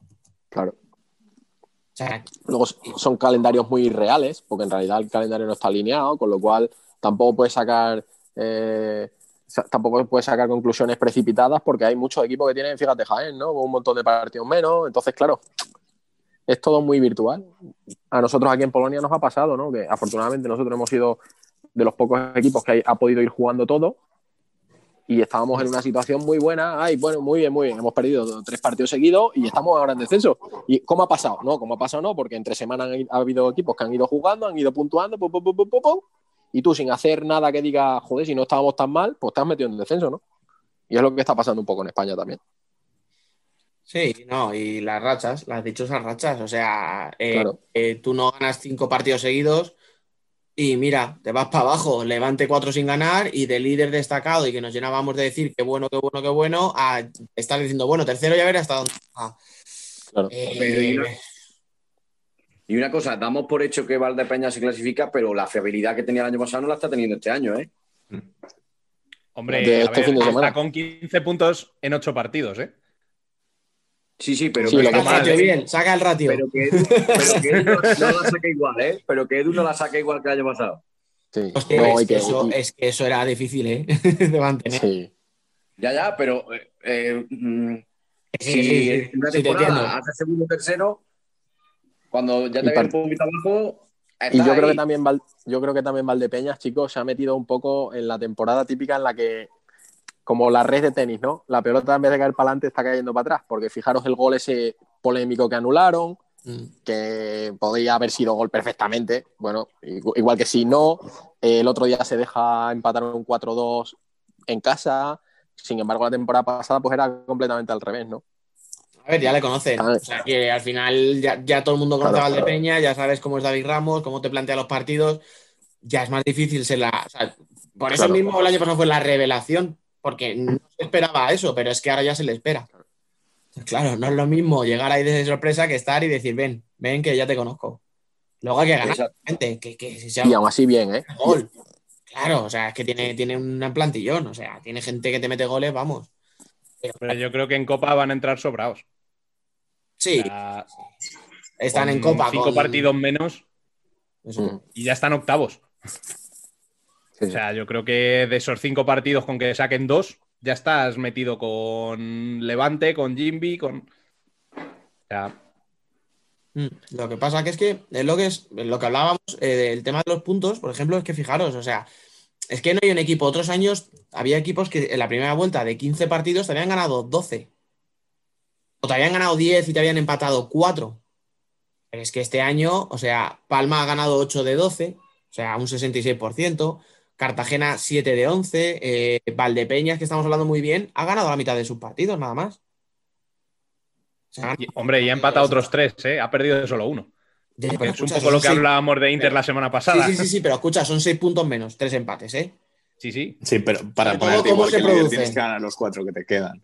Sí, pero escucha, que son, o sea, que esos empates es cómo se producen. El de Palma te lo podías haber llevado en el último, en la última jugada, Te El último, el 4-4. menos. El de Zaragoza te vas con la sensación de dos puntos menos. O sea, no es un partido que remontas y bueno, mira, le hemos, salv- hemos salvado un punto, no es, hostia, es que he pedido dos. Sí, sí. Y no es la primera vez que te vas con esa sensación. Claro. Es que hablábamos de Barça porque ha ganado cuatro partidos nada más. Pero claro, te ha cogido la racha de tres victorias y un empate. Y ya, le Y ya tienes no ahí. solo el hecho de que... que- ya se espera eso de Valdepeñas, aquí voy un poco al terreno de, de nuestro portero. Um, Edu tampoco está rindiendo tan bien como el año pasado, que igual el año pasado era espejismo y que no era real, pero este año no se le está viendo esa, esa forma de ser tan decisivo. Yo ahí- Hombre, es que si hubiera seguido a ese nivel, yo Ya, creo ya. que el año que viene eh, Valdepeñas podía haberse despedido de él directamente. Sí, sí, sí. Claro, yo ahí tengo una duda, Ignacio, te lo pregunto a ti directamente como portero. O sea. ¿hasta qué punto? Primero te digo el por qué y luego me contestas. ¿Hasta qué punto es importante el tener un portero suplente que te apriete? Y me explico. Eh, Edu no tiene competencia, porque al final eh, es tan indiscutible con lo que hizo el año pasado que se lo merece, quiero decir, que no tenga, no tenga rival. Pero no sé si se ha podido relajar. Es que pongo otro ejemplo. Asier, Asier Hmm. siendo una sombra de lo que era. Y claro, otros años pues tenía a Raúl, tenía al propio Edu, tenía a Mario Almagro, que nos gustarán más o menos, pero eran un portero de primera línea. Este, Están todos ahí ahora, ¿no? claro, este año se han traído a un chico de Tafa Trans de segunda B y, y yo creo que le está afectando en el sentido de que no, no, no está jugando como estaba. Joder, Fabio, por ejemplo, es el caso contrario. O sea, Fabio tiene un tío como Barrón, hostia, relájate con Barrón detrás. Mm. Eh, Pero, pero el año pasado jugaba Alex, jugó muchos partidos, más de los habituales en él, y este año Herrero está apretando el culo y está jugando muy bien. O sea, no sé, pero que tengo una sensación de que a más competencia, mejor rindes. Por supuesto, eso es un plus en el equipo. Por eso la mayoría de los entrenadores no se quieren desprender de sus porteros suplentes, aunque sepan que para ellos es una gran oportunidad que se vayan. porque cuando tú tienes un, como dicen los americanos, un backup, ¿no? Cuando tienes un buen suplente, al final la competencia es brutal, ¿no? Y por ejemplo, eh, has puesto el caso de Fabio. Recordemos que Fabio, en lo que viene siendo un enfrentamiento, entendedme con lo de enfrentamiento, Sí. entre dos porteros de cierto nivel, es que Fabio está acostumbrado a competir con Rafa, desde que era un mico, o sea, desde que era joventísimo. O sea, que en ese intercambio, ahí Fabio dice, bueno, bueno, que aquí el, el veterano en estas lides soy yo, ¿no? Por eso es importantísimo, porque al final eh, el saber que vas a jugar por decreto lo que te hace involuntariamente es relajarte, y eso es así, o sea, está comprobado. Te hace, te hace relajarte porque sabes que falles o lo hagas bien, vas a seguir jugando. Tener una competencia de nivel eh, es buenísimo para los equipos, no solo para los dos porteros, también para los compañeros, ¿eh? porque los compañeros se sienten seguros. Es decir, a mí me da igual el que juegue, sé que va a jugar bien, yo me encuentro seguro. Y eso es importantísimo en un equipo. Eso a nivel defensivo lo es todo. Lo es todo. Eso se nota. Claro, claro, el otro día en el partido de Intersota, eh, Asier hace una salida en el primer gol, para mí muy mala, pero es que el tercer gol es una tontería de gol que, que el Sí. Regui luego en rueda de prensa nos lo decía, ¿verdad, Rubén? Decía, eh, ¿y qué voy a contaros? O sea, ¿qué, ¿qué coño voy a contaros yo del tercero que no hayáis visto? Pues si ya lo sabéis, pues es que lo que hay. Hostias, yo jamás me, me pensé que Arregui fuera a decir algo malo de Asier, que no le nombra directamente, pero que está claro que el que falla en el tercero es una falta floja que se le escapa, o sea, quiere decir que mm, es que además lo he estado viendo que es que eso, porteros que eran muy buenos les han quitado la competencia o se han sentido muy titulares, Claro. pegado un bajón, pero exagerado. Claro. Ah, Dani, y luego se nos olvida uno de los casos eh, de los casos más claros de nuestro fútbol sala, Cristian y Sedano. Cristian empezó jugando y Sedano se tiró dos años sentado en el banco, ¿eh? Dos años. Y en cuanto Cristian se lesionó en la copa, digo, Sedano, esta es la mía. Ya no voy a entrar aquí. Claro, y luego a Sedano, a Sedano, con todo lo que había hecho Sedano, con toda la leyenda que Sedano, le fichan ¿no? a Juanjo. Sí, sí. O sea, que es que al final los equipos grandes, los equipos de época, tienen que tener una pareja de, hermanos Dalton que tiene que estar dando el, callo, porque al final pierdes competitividad y, una pérdida de competitividad es la muerte de un equipo, porque al final un equipo tiene que competir. Ya está, no hay más. Sí, mira, el ejemplo que has puesto del Barça sin ir más lejos. O sea, Didac como suplente de Juanjo nos pareció un porterazo. Y este año que le ha dicho Andreu, toma la titularidad para ti, parece que ha bajado un poquito. Mm, altibajos, no sé si porque él sabe que Feisas todavía no está para ser el titular, que a mí sí me lo parece, por cierto, me parece un porterazo. Sí. Pero es verdad que este año Didac, que no es un meritorio que sale cuando tal, sino que tiene que ser él el titular, ha bajado un poquito hace partidos buenos, tal, pero, pero sí que es otro ejemplo de portero que también ha bajado un poquito prestaciones. Y en el pozo lo estás viendo. En el pozo lo estás viendo. Con Juanjo. Yo sabes que soy transparente. Para mí, Juanjo, Juanjo siempre ha sido. mm, Siempre te diré que ha sido mi portero favorito, ¿eh? Siempre, de siempre, desde que estaba en el pozo la primera época. Mm. Pero al César lo que es del César, cuando ha estado a nivel Dios, genial, pero ahora no está a nivel Dios y eso se nota. ¿Nos estás diciendo que es porque Espíndola no le aprieta lo suficiente? Sí, te lo digo. la toma. Te pensaba que, te pensaba que iba a regular, ¿eh? Pero si No, no, no, no, no, si se la, se la ha dejado votando, vamos. los partidos que ha jugado este año en la Copa Europa mismamente estaba como un flan. Pero si estaba como un flan, si se no, me parece, no me parece portero para un grande. Entonces, que lo he dicho veces. Que... Vamos, que, si- que sin ningún problema, Rubén, que me puedes hacer cualquier tipo de estas preguntas que yo te las respondo. Que igual lo del pozo es algo que se retroalimenta. O sea, Espíndola con el fichaje de Juanjo sabe que va a jugar menos. Juanjo con eso. Claro, claro, claro, claro. Eso va todo unido. Sí, sí, va to- un portero sabe cuándo no va a jugar y cuándo va a jugar. Eso está clarísimo. Porque también el entrenador involuntariamente manda señales, ¿no? Es así de simple, ¿no? Es decir, mm, tú estás de titular, Es que, claro, fallas. Cuando te fichan, cuando te fichan a Juanjo, blanco y en botella. claro, si esperas jugar es que eres muy iluso, ¿no? No, hombre, lo que pasa es que hay dos maneras de plantearlo, ¿no? La manera de decir, bueno, pues no voy a jugar, como vemos que le está pasando a este hombre, o la manera de decir, bueno, pues voy a aprovechar que está aquí Juanjo para intentar mm, coger y absorber todo lo que pueda de él, y cuando llegue mi momento, pues llegará mi momento, porque al final Juanjo tiene 35 años. Que es verdad que en fútbol sala no es una edad que diga, pues es un viejales, pero a Juanjo que le quedan dos o tres años buenos, no le queda más, si todo va con- normal. Espíndola no llega a los 30 años, creo, ¿no? Pues ahí, justo, sí.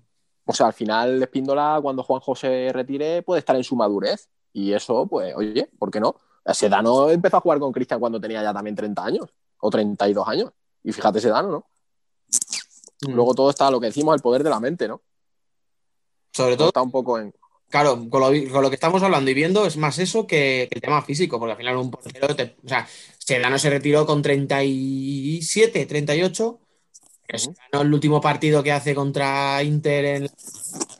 Es que, o sea, se- o sea, si no se lleva el título el Barça, desde luego será por mil cosas, pero no por Sedano. O sea, porque es que se hizo un partidazo. O sea, quiero decir, Dani, es que, es que Sedano se retiró siendo mejor portero del mundo. Sí. Bueno, se lo Es que llevó. Sedano se retiró siendo mejor portero del mundo. Claro, claro. o sea, O sea, y se retiró por temas se por- personales. efectivamente. Exacto. Eso es.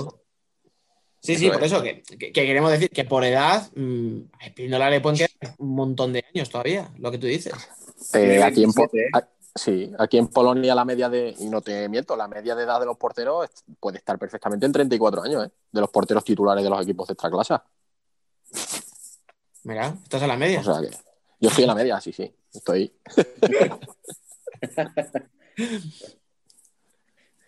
Bueno, chicos, pues muchas gracias por pasaros por aquí en el debate de hoy. Ignacio, eh, que no pasen mucho frío por allí, por Polonia. Muchas gracias. Lo vamos a intentar. Pondremos la calefacción aquí a la tope y que sea, y que sea lo que Dios quiera. Alberto, que no pasen mucho frío por aquí, por Madrid, que ya te veo abrigado con una mantita. Sí. y nos vemos, nos vemos pronto por el Garbajosa. Sí, porque por Alcorcón no te llamamos nunca, tío. Soy unos cabrones. Se me olvidó, macho. Estuvimos este fin de otra vez en Alcorcón y se nos olvidó llamarte. Ya os vi, ya os vi. Vi fotos, vi fotos de, del Alcorcón femenino. Disculpe. También te digo que llegamos de milagro, ¿eh? O sea, de hecho llegamos con el partido empezado. No, no, sí, nos veremos por, por allí, por Torrejón. Biel, nos escuchamos en la columna, ¿no? Esta semana sí. Bien. Y Dani, tú te quedas para acá para hablar de femenino, ¿no? Por Habrá que hablar de ese Alcorcón. Ay, ay, de nuestro Alcorcón.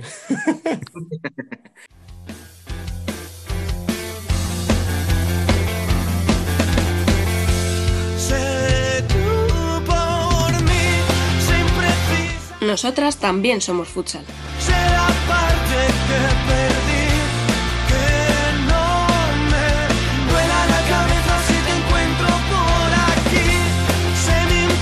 Y arrancamos ya el análisis del femenino para el que sigue aquí. Dani, muy buenas. Hola, chicos. E incorporamos a Alba Herrero, muy buenas. Buenas, Rubén. ¿Todo en orden? ¿Qué tal va esa tesis? Eh, ya le queda poquito, ya le queda poquito. Qué presión de pregunta. El viernes defiendo y espero olvidarme de ella de por vida. en, el- en el próximo podcast os pregunto el título, ¿vale? Hostia. Pues, vamos a suspender ese examen fijo, o sea, ya te lo digo. y, está también con nosotros Fran, muy buenas, ¿qué tal? Hola, buenas tardes, ¿qué tal? Venga, para darnos un poquito de envidia, ¿qué temperatura tenéis allí ahora mismo? Tenemos 21, si no me equivoco. Mm, qué Rubén, bien. échale, Rubén, échale, échale del grupo ahora. Mira, mira, vamos a ir ya con la jornada, que tenemos partidos interesantes. Cuéntanos, Fran, ¿qué resultados y qué clasificación tenemos en el grupo A? En el grupo A, Roldán 5, Hotel Deportivo 1, Fusi Atlético Navalcarnero 6, Viajes a Madrid 2, Orense 1, Pollo 5 y Peñasprugues 4, Leganés 6. Descansó el Cidade. La clasificación la comanda Futsi con 19, segundo está Roldán con 17, tercero Pollo con 13 y cerrando el playoff Leganés, está cuarto con 9 puntos. Con 9 está también la Peña Esplugues y luego ya con 6 están Orense y Amarere y cerrando la tabla Ciudad de Gran Canaria con un punto. ¿Y en el grupo B, Alba? Bueno, pues en el grupo B, el partidazo de la jornada entre Alcorcón y Melilla Sport Capital Torreblanca se saldó con 1 a 1, como bien sabéis. Pescado Rubén Burela y Saló Caracán eh, ganó el equipo gallego 9 a 1. El Intersala y el Rayo Majadahonda empataron a 3 y el Móstoles ganó 5-2 al Sala Zaragoza. Esta jornada descansaba en la Universidad de Alicante. Y la clasificación, pues mira, tenemos al recién ascendido Torreblanca con 17 puntos y 7 partidos jugados. Un, partido jugado más y un punto menos está el Alcorcón, que está empatado a puntos eh, con Pescado Rubén con 6 partidos jugados. Después, en cuarta posición, está la Universidad de Alicante con 12 puntos y 7 partidos jugados. Y el Sala Zaragoza con 7 partidos jugados y 9 puntos. Sexto está el Móstoles con 8 puntos. Y séptimo, el, el Rayo Majadahonda con 7. Le sigue el, Inter, el Intersala, que tiene un punto. Y último, cerrando la, la clasificación, está el Saló Calacán con 0. Bueno, y si nos podéis repasar también las goleadoras. Espera, que voy. Voy, voy, voy, ver, voy. Le hemos Vamos, pillado, vamos, le hemos vamos. Pim, pillado. pam, pim, pam, rápido, vamos, Fran, toque me voy. Ya me, me encargo yo, Fran, no te preocupes, va. Pues, sorpresa, sorpresa, es broma, sarcasmo puro y duro. Con 13 puntos, máxima goleadora está Ari. Sé que Y no con 13 sorprende a goles nadie. incluso. Uy, tengo Con 13 13 puntos. 13 puntos. Perdón, con 13 goles. Me está dejando tonta la tesis. Venga. eh, con, nueve, con nueve goles está Vanessa Otelo y con otros nueve está Emily Marcondes, del Torreblanca. Le sigue eh, Jennifer con ocho, con ocho goles del Sala Zaragoza y Irene Samper y Alicia Benete del Alcorcón y Móstoles con siete goles cada una. Ah, y con Sara Navarón también de la Universidad de Alicante, con siete goles. Bueno, y por último, eh, vamos a repasar las convocatorias de la selección absoluta y la sub-21 para las convivencias de dentro de una semanita, Dani. Con Marta Balbuena y Ana Romero en portería. En el cierre tenemos a Elenita, Noelia y a Jenny Lores. En las salas, a Anita Luján, Irene Samper, Nere Moldes, Ale de Paz, Meji y Peque, que ya le han quitado lo de Universal. Muy mal, por cierto. A Pepa. Hombre, es que. Y arriba tenemos a Irene Córdoba y a Amelia en el pivot. Eh, nos quedarían cuatro de Futsi, tres de Alcorcón y de la UA, dos de Burela y una de Roldán y de Urense. La sub-21 tiene en la portería a Caridad y a Muni, a Martita, a Andrea y a Carmen para el cierre, Estela Cantero, Rocío, Lola, Albita, Judith y Alicia Benete en las alas, Ángela de ala pivot y en el pivot tenemos a Antía y a Riscos. Lo que nos da, por cierto, tres jugadoras de Roldán y dos de Pollo como máximas representadas. Bueno, pues eh, Alba, yo creo que querías decirnos algo acerca de las fechas, ¿no? De esta, de esta Eh, concentración. ¿Me, me lo pregunto? ¿Eso no lo decía o...? No, no sé. Una, una opinión personal, creo que las fechas no, no acompañan. La idea me parece muy buena, porque creo que crear ya equipo desde la sub-21, que por cierto tenemos una sub-21 que creo que podría competir contra muchos equipos europeos y del mundo, por cierto, ahí lo dejo. Eh, pero creo que las fechas no son las adecuadas. Con los partidos aplazados y con la disputa de la Copa, creo que meter entre semana eh, una competición, un partido amistoso, creo que puede cargar demasiado a algunas jugadoras y, y no creo que venga nada bien, la verdad. Mm. Supongo que haya- no, no haya disponibilidad de fechas, pero creo que igual en este momento no era la mejor manera, eh, no sé, la mejor forma de organizar esta, este amistoso. Escucha, y recordemos que la convocatoria es de domingo a martes y el viernes hay Copa del Rey. O sea, se juega la Final Four, bueno, Copa de la Reina, perdón. Por eso, por eso decía yo entre semana, pero al final no, no, o sea, Claro. no les da tiempo a entrenar con su equipo. Es que, claro, es que les quitas. O sea, ellas van a tener que jugar el sábado, luego se van con la selección tres días y el viernes tienen que jugar. O sea, eh, a mí me parece un poco también. Me, parece un poco fuera de fechas, la verdad. No, no, no, no le encuentro mucho sentido. Por ejemplo, te diré que, pues eso es que a, a Burela le vas a quitar a Ale de Paz y a Peque. O sea, y no van a estar entrando con ellas toda la semana y no van a jugar pocos minutos el partido, ¿sabes? Mm, Sí, y eso- Alcorcón tiene bajas y entre la absoluta y la sub-21 se te llevan a cuatro jugadoras. también, Medio equipo. también. Y, y bueno, eh, también se lleva su 21 Antía, o sea que tampoco que es Claro, otro. o- Exactamente. Pues eso, no sé, creo que creo que no era el momento. La verdad, la idea me parece muy buena, pero creo que ha- habría que haber buscado en otro momento para hacerlo. O a las malas, no contar con las jugadoras de los tres equipos implicados en Copa. Por. Claro, esa es otra opción. Si vas a hacer un Mm. partido amistoso que quieres, mm, no sé, que quieras hacer equipo, sobre todo para la sub-21, que creo que es importante y tal, vale, me parece perfecto. Pero no lleves a, esa- a esas jugadoras. Que la Universidad de Alicante, otras tres jugadoras que aporta también. Claro, claro, claro. Es que yo creo que... Y encima, tal y como vienen, que igual todavía están en rodamiento, por así decirlo, que las pretemporadas han sido como han sido, que lo sabemos todos, yo creo que esto puede traer bastantes problemas musculares. Por, por cansancio acumulado. Bueno, y dicho esto, vamos a analizar las convocatorias. Eh, Alba, ¿qué te parece la convocatoria de la absoluta? ¿Te falta alguien en ella? Preguntas me estás haciendo hoy, Rubén. Está difícil. Así se pone nerviosa el Satora luego. Te Esto veo, es un eh, ensayo general para el viernes, no te preocupes. Ya veo, ya. Vale, pues sí, mira. eh, voy a decir que me faltan dos en la absoluta. Me falta, por un lado, Consuelo Campoy, que para mí parece, no sé si tiene algún problema físico o que no ha podido por disponibilidad o tal. Pero me parece una persona que tiene que estar siempre convocada. Y me falta también Sara Navalón, porque está haciendo una- un buen arranque de temporada, es una de las máximas goladoras de la categoría y, y me falta ahí, sinceramente. Esa era la mía. Yo iba a decir lo mismo. Sí, Pues Sara claro. Navarro. Yo a Sara también la hubiera llevado. Y sí me apura, pero claro, esto ya sería. eh, Mira, dos implicados en Copa, encima le queremos meter una más. Pues yo digo que a Aida, que ha empezado también muy bien y también está haciendo goles este año. O sea que.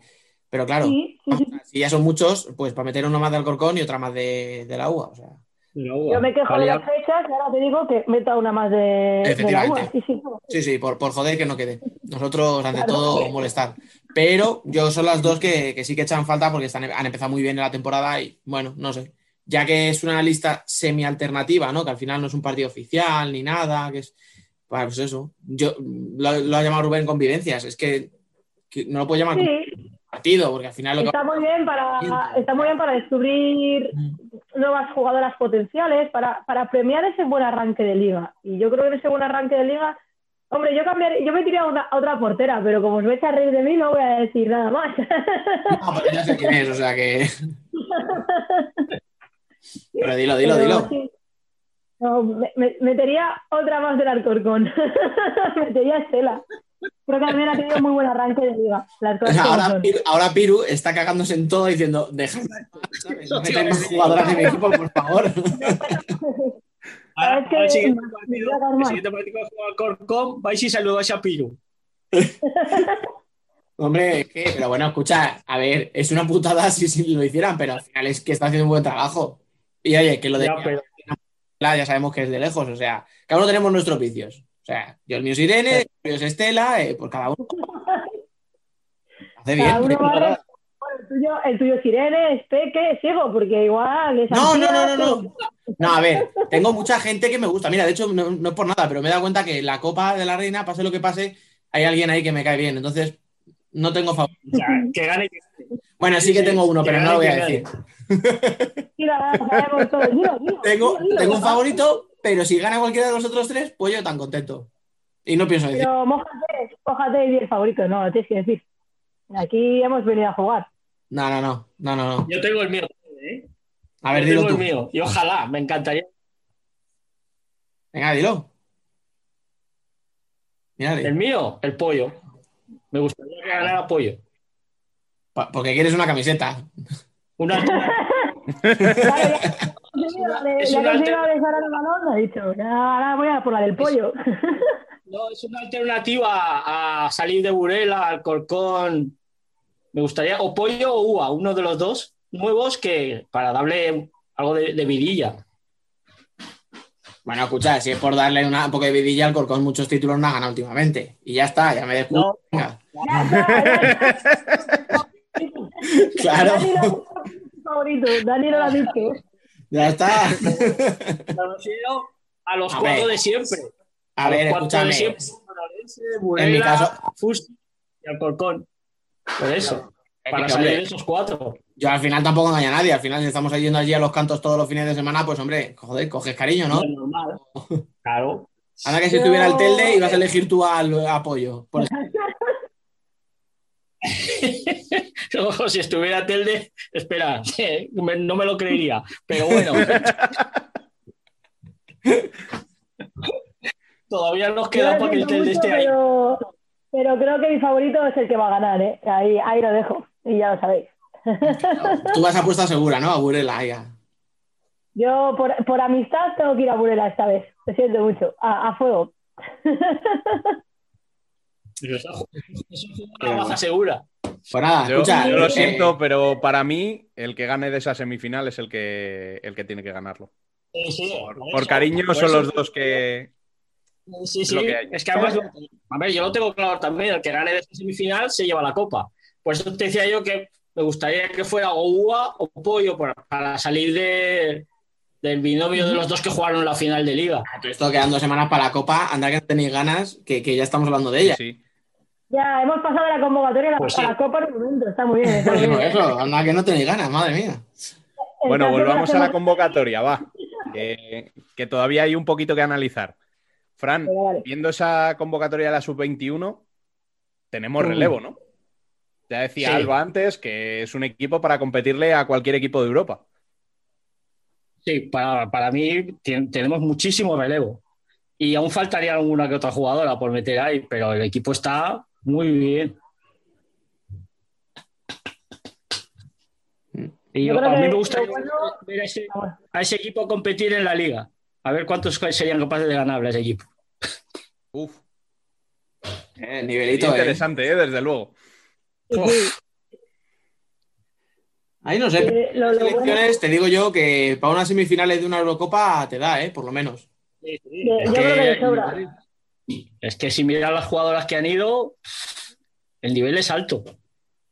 Y las jugadoras que potencialmente pueden llegar a ir, porque estamos hablando de una sub-21 que desde los de 17 a 21 años, bueno, o 20, me da igual, el- la evolución que pueden tener las jugadoras es, es abismal. O sea, entonces me refiero, vienen jugadoras más pequeñas aún que yo creo que pueden tener hasta hueco ahí. Mm. Sí, sea, yo me parece que le va- yo creo que también va a ganar, probablemente gane la absoluta por veteranía y porque también hay muy buenas jugadoras, pero van a Es que correr, sería ¿eh? un van a sufrir. Si van a sufrir. Uf, sería un la ¿eh? cambio y me llevo a las 21 todas. Digo, oigan, para mí. Por eso, si no. si Convocatorias gana de la 40. absoluta- Claro que sí. Hombre. No, yo Te soy una cosa, como la absoluta se tome ese partido a broma, ya te digo yo que la van a poner en problemas. Sufrir van a No, sufrir. como yo se-.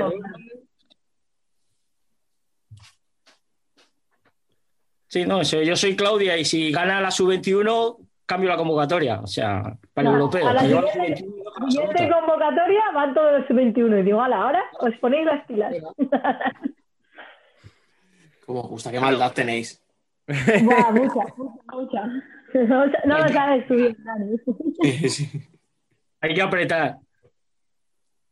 Bueno, y ahora sí, vamos a analizar eh, un poquito la jornada. Dani, eh, estuvimos viendo al Corcón contra, contra Torreblanca en los cantos. Eh, ¿Qué te pareció Torreblanca? ¿Te sorprendió Oh. que fueran capaces de empatar allí? Eh, me hubiera sorprendido hace un mes. Cuando no la seguía cuando para mí era un recién ascendido que estaba empezando muy bien. Pero después de jugar este fin de, no. O sea, después de verlas jugar este fin de semana, no me sorprende que estén ahí. Porque tiene un equipazo, o sea, tiene jugadoras muy buenas. eh, físicamente son unos bichos de cuidado. Eh, en todos los sentidos, ¿eh? O sea, van al choque, meten codo, empujan, o sea, no se cortan nada. eh, jugaban, jugaron con seis jugadoras de campo prácticamente. mm, salvo Sí, que metieron. pocas. Sí, sí, o sea, había dos o tres jugadoras que apenas jugaron cuatro o cinco minutos como mucho. El resto yo creo que hubo seis jugadoras que tendrían que pasar de los 30 minutos. Bueno, seis. Cinco jugadoras que pasaron de los 30 minutos seguro. Y aún así, habiendo jugado encima entre semana. eh, o sea, 48 horas después me parece que fue. eh, impresionante. O sea, Sí, eh, hasta el último momento, vamos, Corcón sufrió. Es verdad que se repuso luego en la segunda parte y tal. Y yo me acuerdo que lo hablábamos tú y yo, Rubén, que después del empate decíamos, es el momento del Corcón. O, o- o- Sí. o sea, o mete el segundo ahora, aprovechando la inercia, o, van a volver a sufrir. Fue, o sea, así fue. Eh, La baja de Bane, eh, Nere con molestias. eh, no me acuerdo a quién más estaba con, con problemas, que no pudo Sí, jugar. otra jugadora. Eh, En el banquillo cuando, cuando el golpe, me parece que le dieron Sí. un golpe y ya no volvió a jugar. Pues eso, al final también tenía una rotación muy corta el Corcón y, y- y así fue. O sea, y como lo hemos dicho, no aprovechó y acabó sufriendo y se podía haber ido fácilmente con los tres Torres Blanca. Pero es que tiene jugadoras muy buenas, muy buenas. Vamos, eh, Emily, o sea, brutal. No es solo el gol que mete, es el peligro que genera, es la cantidad de disputas que gana, eh, todo, todo, todo. Mm. Además lo hacen fácil porque cuando ven que les presionan mucho, juego directo a Emily, le dan el balón y ella sola allí está. se, se la guisa sola, se gira. Es una pasada. A mí me gustó mucho también Vía. Además, lo que decías, Mm. sí, Balones, Sí. balones a ella. Además, se la Mm. veía muy poquita cosa y daba la sensación de que, de que no iba a aguantar demasiado bien de espaldas, pero te cogía el balón, lo aguantaba sin ningún problema, se giraba, eh, era capaz de esperar a que llegaran por las alas. Me gustó mucho, mucho, mucho, sí. De hecho, jugaba casi mejor de Sí, lo- que de frente. Cuando, cuando le podía dar la vuelta, ahí fall- o sea, bajaba un poco las prestaciones. Pero jugando de espaldas era un espectáculo. Y es lo que dice Rubén. eh, unas piernecitas que tú dices, con la comparabas con Emily, dices, hombre, es que había momentos en los que se emparejaba este Lacantero con Emily y decías, pero si es que, pero si es que es como- o sea, para ella, o sea, ¿por dónde la va a entrar? Si es que no puede. Pero claro, eso Emily que es muy grandota, es muy fuerte, pero, pero es que Villa, con la- siendo un poquito más, más pequeña, más, más delgadita y tal, más fina, también, o sea, también la protegía de, escándalo, o sea, sí, muy bien. sí, no, yo hablando con gente de, de Zaragoza que fueron, que las vieron contra el Sala y contra Intersala, la gente dice que está mejor Vía que Emily. Lo que pasa es que Emily está destacando por los goles, pero que Vía está jugando bastante mejor que Emily. Pero Porque al claro, si final Emily Emily cada, es más decisiva en ese sentido. Si te marca No, los es que goles, Emily, Emily cada fin de semana te mete un chicharro con la escuadra, pues. Es que, pero es que estamos hablando de una tía que el año pasado en Brasil metió 30 goles. Claro, sí, sí, por eso es que. Claro, o sea, y se la trae un recién ascendido que luego decían, no, nuestro objetivo es el descenso. Eh. Mm, lo mismo la permanencia ya la tienes, ¿eh? Hay que ser modestos, pero tampoco hay que pasarse. ¿eh? Claro, yo entiendo que no digas aspiro al título, pero una vez que has empezado la temporada y vas líder destacada, ya, yo creo que el objetivo ya de entrar en el grupo por el título en, segunda, en la segunda fase, yo creo que ya tiene que ser un objetivo, vamos, es decir, eh, casi conseguido, pero, pero es, está muy cerca ya. O sea, Yo, yo creo que lo tiene ya. sí, además es que se está partiendo ya la clasificación, o sea, ya, Eso, Es que empiezan a ser cosa de cinco o seis equipos como mucho, o sea, por cuatro puestos. O sea, que- No, ya, Sí, sí. aparte, eh, además es que están eh, el Alcorcón, Burela, Melilla y la UA. Son los que están ahí, los cuatro.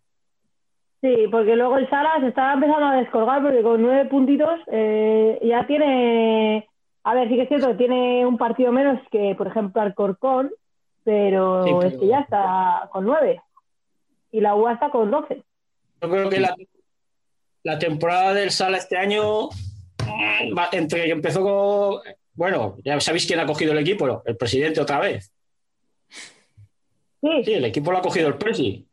Sí, oficialmente. el, que lo- el año pasado bueno, es el presidente. bueno.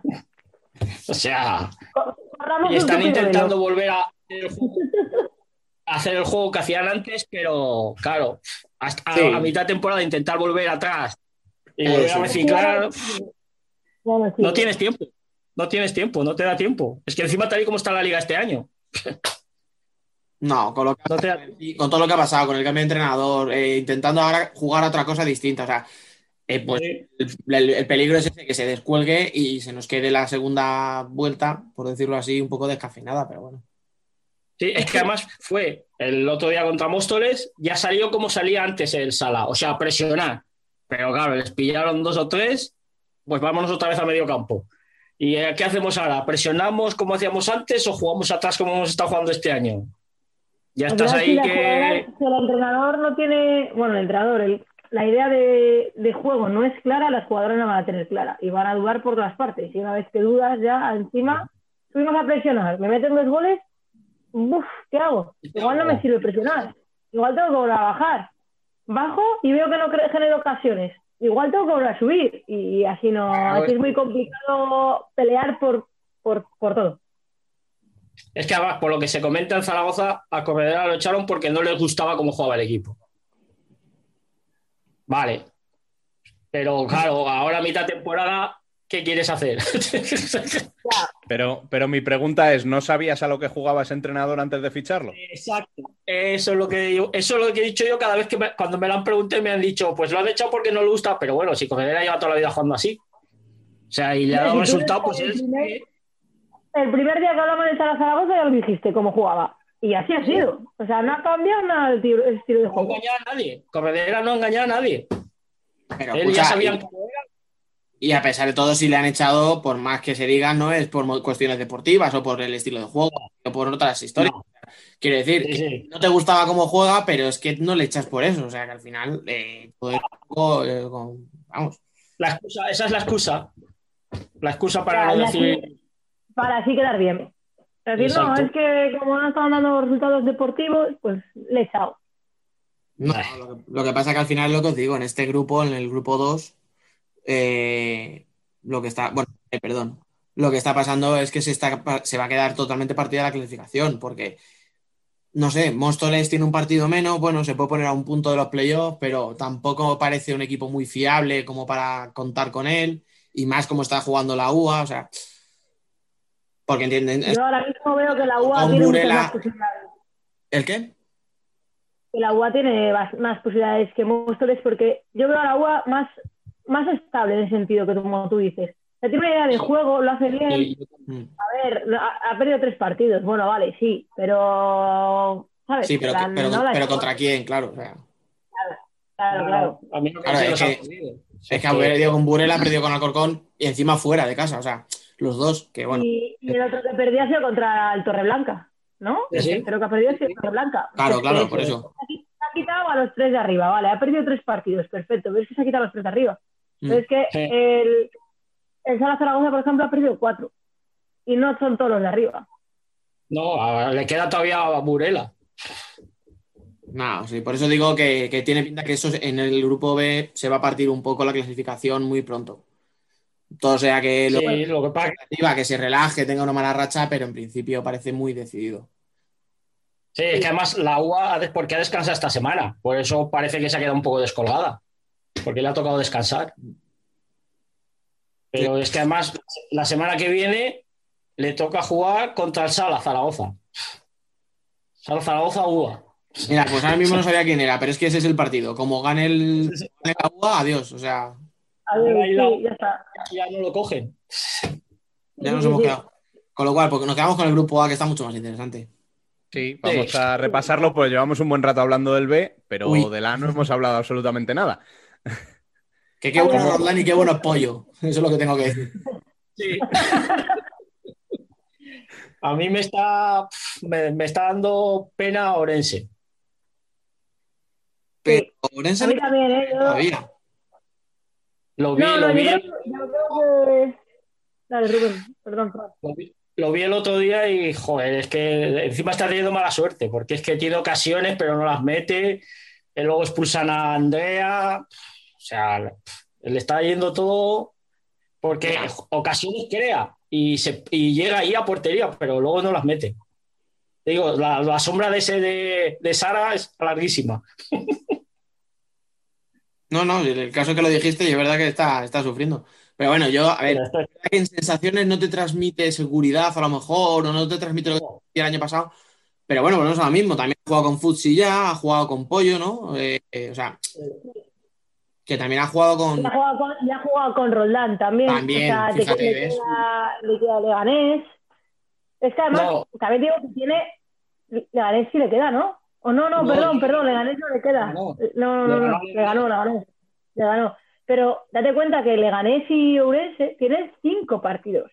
O sea, Claro. que también que yo no daría, o sea, yo creo, yo no daría por muerto a Lourense, para nada además, ¿eh? Creo que es un equipo que se, le- le- se tiene que reponer de la pérdida de Sara, porque es grande, porque al final basa mucho su juego en eso y tiene que intentar cambiar, intentar cambiar un poco el estilo, ¿sabes? O la mentalidad, no sé, algo Eso te iba a tiene que decir. cambiar. Yo creo que es más cosa de que Morenín encuentre otra cosa, otra forma, o no, no otra forma de jugar, Otra pero, pero sí alternativas. Y le está costando, y es que, le, que tarde mucho en encontrarlo. Y que cuando lo encuentre. Claro.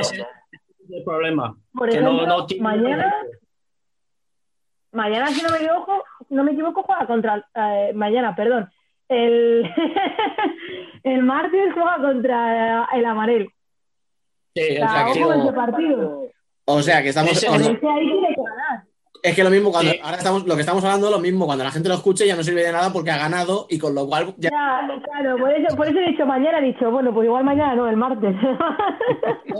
Eh, yo creo que esta semana es clave para ella. Tiene dos partidos claves, eh, Amarele entre semana y el sábado Ciudades. Si no saca seis puntos, lo veo complicado que, que se pueda enganchar. ¿eh? Vale, pero por otro lado, al revés. O sea, son seis puntos que en teoría tienes que conseguir porque son los equipos de abajo. Si los consigues, todo esto que hemos dicho no sirve para nada. Porque le vamos a tener No, no. en el cuarto puesto o rozando el cuarto puesto, pero con más puntos. O sea, ahora Sí, sí. por puntuación parece que está muy abajo, pero es que claro, son dos partidos con uno. Tienes dos partidos menos que algunos equipos. Eh, claro. Sí, pero entre las el problema es que se- el problema es el resultado contra Pollo. Luego, si empatas a puntos, ¿cu- ¿cuánto tienes que ganar en Pollo? Mira, pero al final este grupo, menos Futsi, que está destacadísimo como se suponía, y Roldán, que Oh. os decía, está empezando muy bien, pero Sí, y Roldán. lo bueno es que el resto se pueden quitar puntos entre todos. Porque mira, Leganés te gana afuera, Sí, sí, sí. eh, Peña Esplugues, que no estaba embatido, tal, o sea, que, que se, van, se van rascando puntos y al final ya no es tanto los que tú sacas, sino como los que dejan de sumar los demás. De sumar. Sí, bueno, menos sí, menos Fusi que juega en otra liga, está en la NBA. Futsi no le contamos en esta, en esta liga, no, ya sabemos que va a acabar primero, ya, la pobre. Total. Pero es que- pero porque bien, como bien. siempre ganan, tío, es que no. He Ya, visto parece el que no partido- tiene mérito. Sí, no, es que he visto el partido esta mañana y dices, pero si es que no. Ves, ves a las de Amarele que van, que presionan, que... y las del Fusi, pom, pom, pom, gol. Pom, pom, gol. Alguna cámara de Anita Luján, 5-0. Dices, vale. Pues venga. Estamos, estamos tan acostumbrados a que el Futsi no pierda ningún partido, vaya siempre primero y lo haga todo bien, que no le damos casi el valor que tiene. O sea, yo sí que digo, Sí. "Oh, ha ganado tres veces a Futsi, otro más. Pero es que, otro más. o sea, es que Sí, sí, sí, por eso digo que parece que es fácil, pero oye, que hay que hacerlo, ¿sabes? Ujú. No, es que además ahora ya combina, pone a dos de las veteranas y a dos niñas. Y el equipo sigue jugando igual. sí, sí, Ves sí. a las dos veteranas que tocan. Ari mete alguna paralela, sale la niña, pon, pon al segundo palo, gol. Venga, ala. Es que además miraban la cara de las de Amarele, que impresionaban, llegaban, la paraba Marta, la paraba la otra portera. Y llegaba Fusi gol y se miraba de entera como diciendo, ¿Y qué? ¿qué? ¿Qué ha pasado? Y Es una bueno, chicos. ¿qué, qué- opináis, ¿qué opináis del Leganés? Nueve puntitos y cinco partidos jugados, tres partidos ganados y solo dos partidos perdidos. Y el año pasado sufriendo por no descender. A ver, a ver, expertos. A ver, expertos, ¿cómo lo justificáis? Yo estuve hablando con el entrenador cuando jugaron aquí y él es- estaba sorprendido y decía, mira, siempre estábamos ahí abajo, nunca conseguíamos sacar puntos fuera de casa y mira, esta temporada ahí estamos. Yo y solo han- seis puntos. Sí, ha coincidido, no sé, siguen jugando igual que el año pasado, siguen jugando igual que siempre, porque el Sí. entrenador es el mismo, el mismo que les ascendió a primera. o sea, sí, sí. para que siguen- Pero este año como que han cuadrado. Las, las que el año pasado igual no metían, este año las meten. Y al final vienen con una dinámica más positiva y, y han ido a Peñas Clubes y han ganado. Cuando igual el año, el año pasado no hubiesen ganado ese partido, vamos. No, es la primera vez que ganan allí. O sea, no habían ganado nunca. Por eso, porque el, No el ganado Leganés nunca era un allí. equipo, el Leganés era un equipo fuerte en casa, pero fuera de casa le costaba mucho. Porque la No, y fortuna además era muy empezaron perdiendo se veía 2-0. Sí, sí, sí. O sea, es que son partidos clave, porque ahora entra en, play, entra en el, cuarto puesto, pero si hubiera ganado Peñas Plugues, es que le doblaba en puntos. Porque Claro. Eh, y ahora están empatadas a nueve puntos, pero claro, imagínate si es victoria de Peñas Plugues. O sea que lo que decís es que al final la cabeza, yo no sé qué es lo que han. No sé, no sé qué han cambiado este año. Si es mentalidad o. Pues han cambiado a medio equipo. pero aparte de eso, Pero también hemos, tenemos equipos, o sea, ejemplos de equipos que cambian no, no, y no, no, no. sirve. que no, que no, que no, que no lo digo porque las que se han ido sean muy malas y las que han venido son muy buenas. No, no, para nada. Simplemente han cambiado medio equipo, eh, las cosas como son, y este año, pues, han- no sé, yo creo que les ha cuadrado. O sea, es que les salen las cosas y juegan muy bien. O sea, entonces, Sí, la verdad es que están jugando bien. Tienen, tienen cinco partidos y nueve puntos. Es que, o sea, Es que las dinámicas parece que no, pero importan. Cuando tú te importan ves, un montón. te ves marcando goles, te ves todos los tiros van rozando el palo, todos los tiros en vez de pegar en el palo. Mm. Es lo que pasa muchas veces. Son un equipo muy Pero es que- luchador. Es que Muy encima ahora ya mete, sí, como, como pasó aquí, o me decía el entrenador de ellos, dice, es que ahora ya metemos hasta la- los goles de dos, dos al segundo palo, tan sin portero. O sea, estamos haciendo cosas que no, no, no, que no, ni nos lo queremos. Sí, pero con la tontería, ahí estás. Pues, ojo, ¿eh? Ojo con Leganés.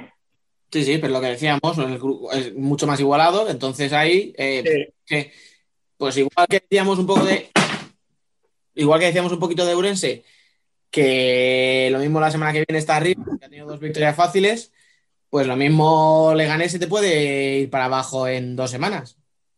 Pero, pero, pero porque está muy igualado, o sea, no porque, estén, no porque lo hagan bien o mal, es que al final hay cuatro o cinco equipos que pueden estar ahí, que escucha, estáis hablando de todos estos, pero que Amarelle, que lleva seis puntos. Sí, Sí. son los dos partidos que tenía que ganar, pero lo gana. Sí. Lo mismo que decíamos antes, o sea. Y Amarele No, juega muy bien, ¿eh? A mí me gusta Aparte- mucho cómo está jugando Amarele. Y no, est- y no está perdiendo los partidos que digas así por goleada. Sí, le metió cinco el Fursi, pero es que el partido reñidos, o sea que está siempre en el partido. No se van del partido Ya. el amarillo. Mira, mira a Roldán, que le ganó 1-2. No, lo de Roldán ya es. Ah, Porque es que encima las ves jugar y, y dices, pero que no, es, que no es que estén haciendo algo espectacular como para estar ahí arriba, pero claro. Luego ves que le llegan pocas veces y ellas cada vez que llegan, ¡pum! Te la meten. Y ahí están.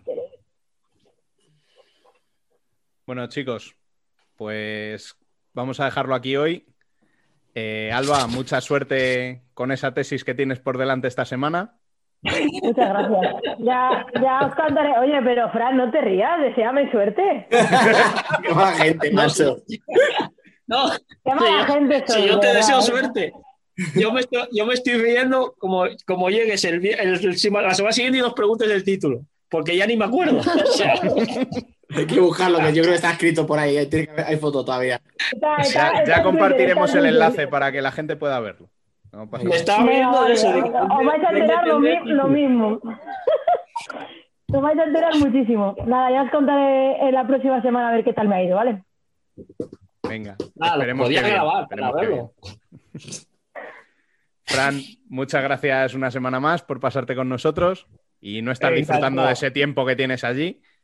Sí, aunque lleva- mira, llevamos una semana con llueve para, llueve para, pero claro, de 20 Eh, grados. ay, No me dan ninguna 19. envidia, ninguna. Joder.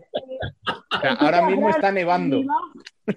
Aquí. Y hace 3 grados o 4, o sea que yo prefiero que llueva, pero poder estar manga corta a estar como estoy yo, que estoy con la manta y que no para de llover, que. Que sí, que sí. Los dramas del primer mundo, el tío, macho, con 20 De verdad que. viviendo en las Islas Canarias. Y, y es, que, es que llueve un poquito. Joder, qué mal tío. Pues aquí están muertos de frío los canarios, o sea que con eso No te te digo todo. que se vengan para acá. pues no Ya, vayáis nunca. eso le yo. digo yo. Y a ti, Dani, eh, después de este fin de semana vamos a hacer una cura de, de separación. Sí, A ver si- vamos, a, vamos a darnos un tiempo, macho, porque. eh, joder.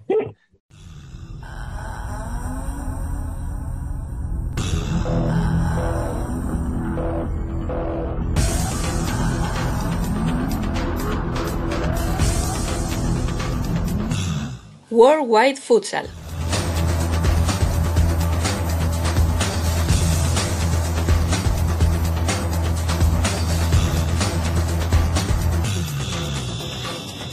Y una semana más está por aquí Emen, quien vuelve a la compañía habitual de David Candelas para contarnos lo más destacado del fin de semana fuera de nuestras fronteras. Chicos, bienvenidos y ya sabéis, el micro es todo vuestro. Muy buenas a todos. Esta semana vuelven, bueno, muchas ya han vuelto, las selecciones eh, con los primeros partidos de la fase de grupos de clasificación a la próxima Futsal Euro en, eh, en Holanda. Además del partido de vuelta eh, adelantado el pasado noviembre entre Finlandia y Serbia, que se juegan la última plaza europea para el Mundial de Lituania. Eh, la ida en Serbia terminó 1-0 para los serbios. Pero como, como grabamos el lunes, eh, la mayoría de partidos de selecciones se disputan el martes, cuando sal- saldrá el, el podcast. Eh, de momento pasamos de este tema y lo vamos a comentar quizá la, la- la semana que viene. Y en alternativa, eh, vamos a hacer una pequeña recapitulación de la situación de las principales ligas europeas y también un análisis de lo que nos ha ofrecido por el momento el playoff de la Liga Nacional de Brasil.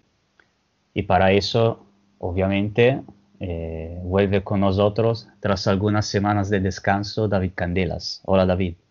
Hola, Emen, muy contento de estar de nuevo con vosotros. Aunque decir que lo pasé muy bien contigo y con Ricard, analizando las eliminatorias de Champions apasionantes que ha habido y que van a venir, porque habrá sorteo esta semana, si no recuerdo mal.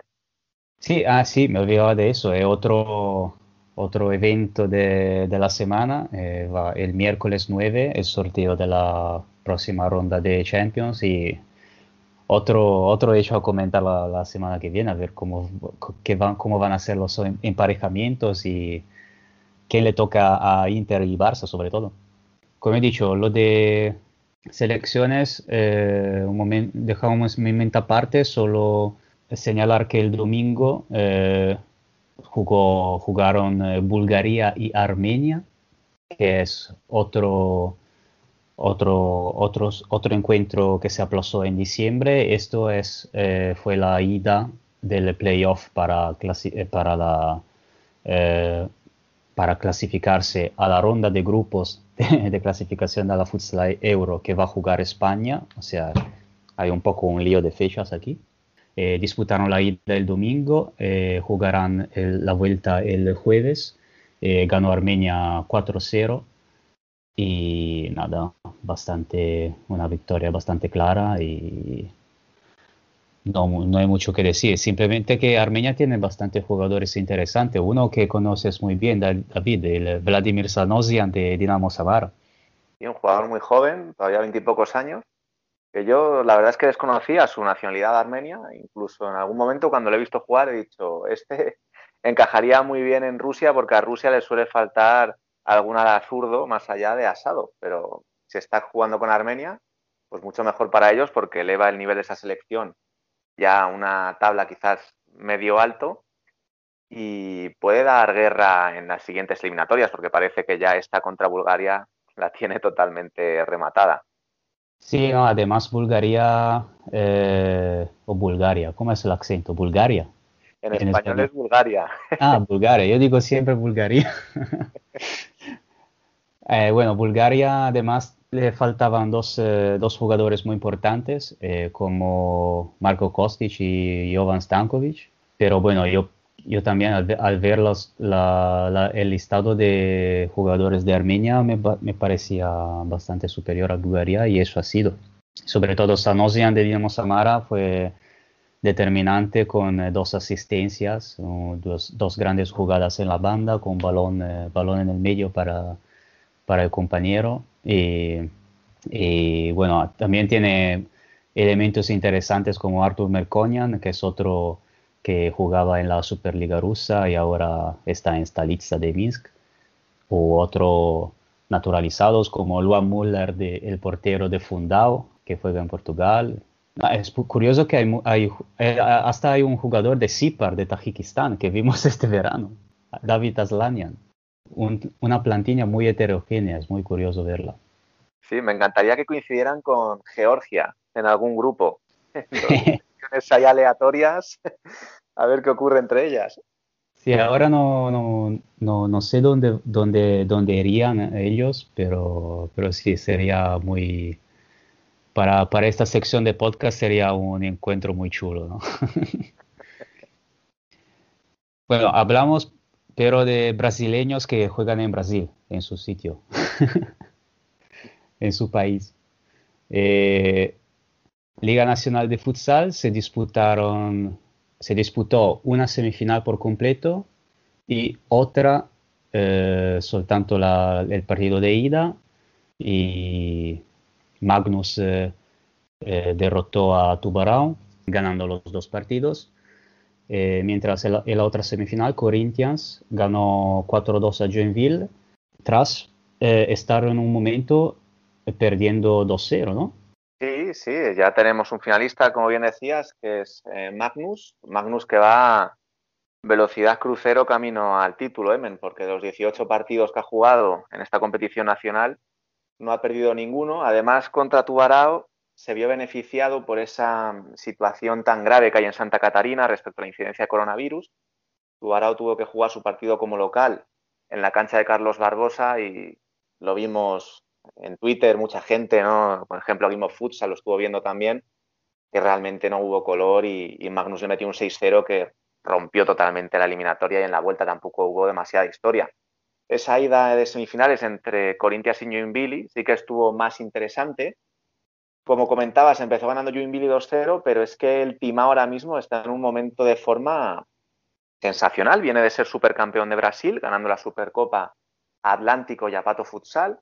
Se está encontrando con una serie de coincidencias que les está ayudando a avanzar. En cuartos de final, la vuelta contra Carlos Barbosa tuvo que posponerse por varios positivos en el conjunto de la Naranja Mecánica. Eso le permitió parar unos días, afrontar la Supercopa con tranquilidad y volver a disputar esa vuelta de cuartos contra Carlos Barbosa ante un equipo que llevaba días de inactividad. Eh, Todo le está saliendo rodado. Además, ahora en esta vuelta de semifinales, Joinville no va a poder jugar en casa ese segundo partido debido a lo que comentábamos hace un momento, que Santa Catarina tiene una alta incidencia de coronavirus y de hecho ahora mismo no se sabe dónde se va a jugar. Se sabe que va a ser el jueves, que se va a retransmitir por Sport TV, como está siendo habitual en estos playoffs, pero Joinville lo que está claro es que no va a poder jugar en casa y eso es un problema importante para ellos porque tienen que ganar para seguir vivos. Bueno, ya veremos. Eh, Conseguimos, conseguimos, ver, conseguimos ver los partidos, encontramos una manera. eh, esperemos que siga. Parece que en YouTube algún santo desde lejos nos ayuda a seguir los partidos. eh, y bueno, no, no, digo, no digo demasiado, sino digo- luego parece que promocionamos la, la piratería y no quiero. Lo que podemos decir es que si alguien quiere ver un partido de Brasil de estos playoffs, nosotros le aconsejamos buscar el nombre de los dos equipos que juegan en el buscador de YouTube, en vídeos en el día de hoy. Y ahí, al 99% van a encontrar el partido que se está retransmitiendo en directo. Y ya no podemos hablar más porque nos acusarían de lo que tú dices de piratería. Sí, sí, sí, ya, ya hemos dicho demasiado. Y nada, seguimos hablando portugués. Eh, vamos a ver un poquito cómo van las varias ligas eh, europeas. Eh, empezaría por eh, Portugal, la, la Liga Placard, que últimamente me está, me está apasionando bastante, aunque eh, la- el dominio de Sporting y Benfica creo que nunca ha sido tan claro, porque tras eh, 13, eh, bueno, la, la mayoría de los equipos jugaron eh, 13 partidos. Aquí también hay muchos que tienen que recuperar, pero aquí también en Portugal van, eh, van, a, van a recuperarlo durante muchos, muchos durante el mes de diciembre. Y Sporting y Benfica que van emparejados a 37 puntos con, con, un- con 12, derrotas, eh, 12 victorias y un solo empate que fue el del derby, eh, que terminó 3-3. Y nada que decir sobre, eh, son dos equi- equipazos como siempre. El, eh, Sporting eh, que tiene prácticamente el mismo equipo del año pasado, que está empezando a, eh, a utilizar jugadores más jóvenes. El Benfica igual, igual pero el- ellos sí que tienen eh, algunos fichajes que es- están, eh, están dando su- sus frutos. Eh, lo primero de todo, el primero que ya empezó a hacer una, una buena temporada es Arthur, el ex de Barça. Giscala eh, ne- necesitó algún partido para, hasta para empezar a jugar y ahora ya está más en las eh, rotaciones. Tayebi me parece que ya se ha ambientado bastante, ahora no sé cómo será, co- si tiene problemas de lengua o tal, pero en la pista problemas no me parece que tenga, que tenga muchos, pero un, eh, un gran jugador como lo está demostrando también en, otra, en, la- en- en las ligas europeas.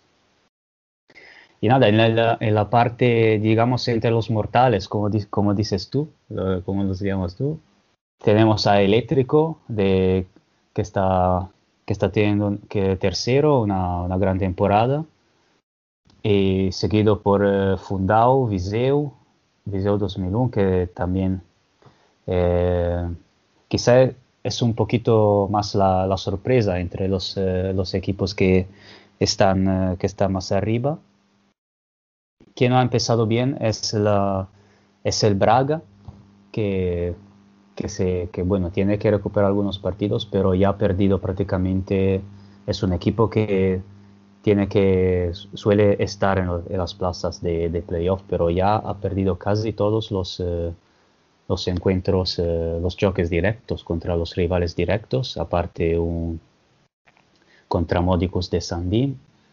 Y también empezaron, no empezaron muy bien eh, los Leoes de Porto Salvo de Pedro Cari, que cono- conocen bien en, eh, en Zaragoza, o Quinta dos Lombos de nuestro ídolo Lugero López, pero ya están, que empezaron con algunas derrotas, pero ya están, eh, ellos están subiendo en la, en la clasificación.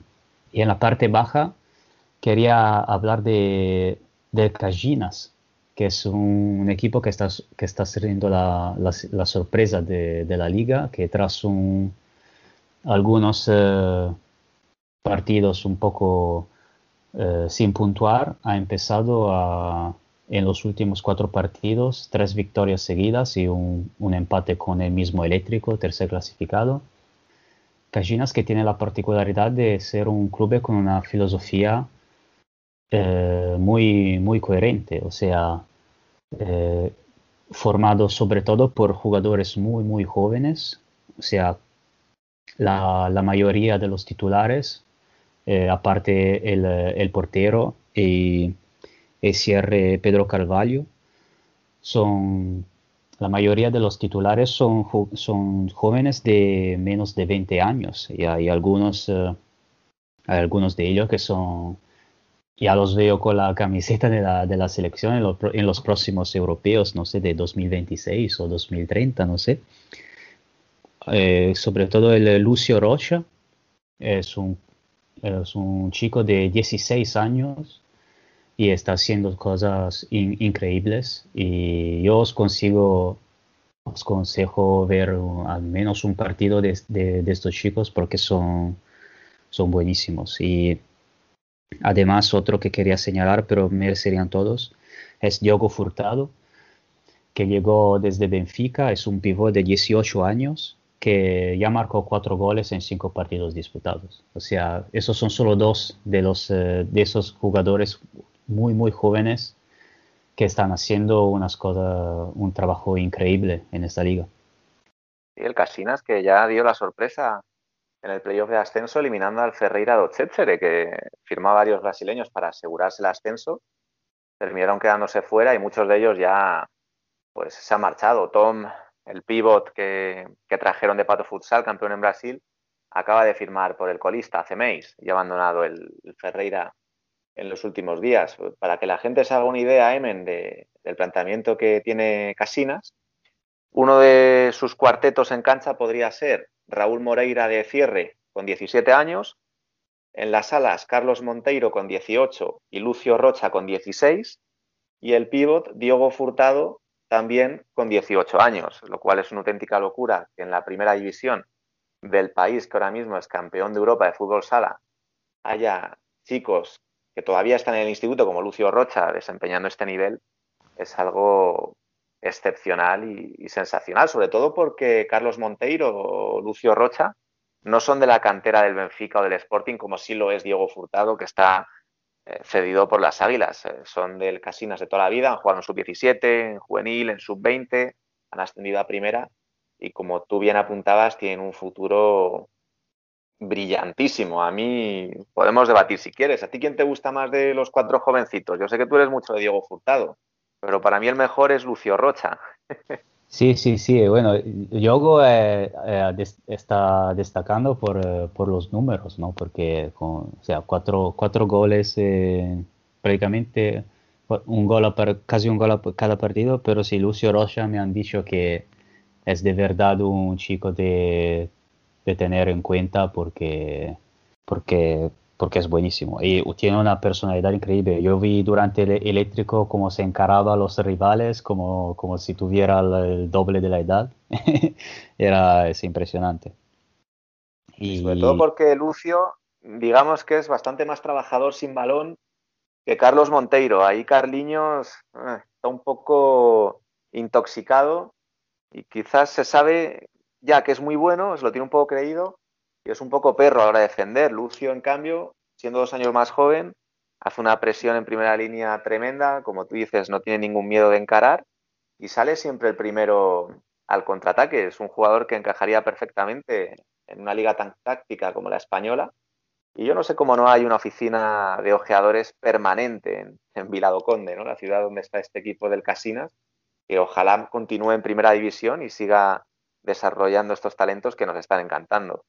Sí, sí, además quería, tú que has hecho ese cuarteto de, de jóvenes contra Eléctrico, la, la alternativa de pivote de Diogo Furtado era Rodrigo Simao, que es otro con 17 años. O sea que hasta las, también las segundas, eh, ¿cómo se dice? La- las segundas líneas, las segundas eh, rotaciones, también son, eh, son extremadamente, son muy, muy jóvenes. Creo que ahora en, en la plantilla, creo que el más... eh, el mayor tenga como 30, 30, 31 años. Estaba Coco de 39, pero se fue por problemas personales y laborales, así que la, la edad media de la plantilla se ha bajado aún más. Y es de verdad un equipo de tener en cuenta. Eh, nacido menos de, de hace 10 años y siempre con esta filosofía de desarrollo de jóvenes y, y llegó, llegó a, esta, a este punto siempre con el mismo, con esa misma, con la misma idea en mente y para mí es de quitarse el sombrero por la coherencia y por el, por el trabajo que hacen y Y para sin mí merece mucho. sin ningún brasileño, que ya podrían tomar nota en Georgia, porque en Portugal que tienen lazos con Brasil, que es muy fácil ir de un país a otro y obtener doble nacionalidad o ciudadanía. Ellos, ningún brasileño. Así que nos quitamos el sombrero ante el Casinas por esta gran temporada y por este, esta idea de, equipo que están desarrollando. Sí, sí, esperemos que yo, bueno, yo espero que se que mantengan la categoría y que puedan seguir porque lo merecerían y de momento están están afuera porque están bastante seguros eh, de la bastante lejanos de la zona, aunque hay equipos como Candoso eh, que tiene que recuperar tres partidos, el mismo Futsal de Meis, eh, el que mencionabas, el colista tiene nueve partidos, tiene que recuperar, pero va a ser, va a ser una lucha, va a ser una lucha interesante quizás si ese Cajinas pueda ir a molestar a alguien de, de más arriba, a ver, a ver cómo, cómo siguen. Y vamos un segundo a Rusia, ¿qué te parece? A ver qué pasa, qué pasa con Rusia, que el otro día te decía, bueno, pero cuando juegan est- estos, eh, estos hombres, la liga sigue parada desde hace ya casi un, más, eh, casi un mes, pero tú me explicabas que en diciembre es más el mes de la, de la Copa, se prepararon todos pa- para la Copa. Y ellos suelen jugar la Copa en diciembre, enero. De hecho, recuerdo cuando Juan Emilio firmó por el Gazprom que sus primeros partidos fueron en, en Copa de Rusia. Son las fechas, ¿no? Debe ser que la Navidad les gusta más este torneo y ha habido ya sorpresitas, ¿eh? Porque el principal favorito, KPRF, el Partido Comunista, en cuartos se ido a casa. Sí, perdió.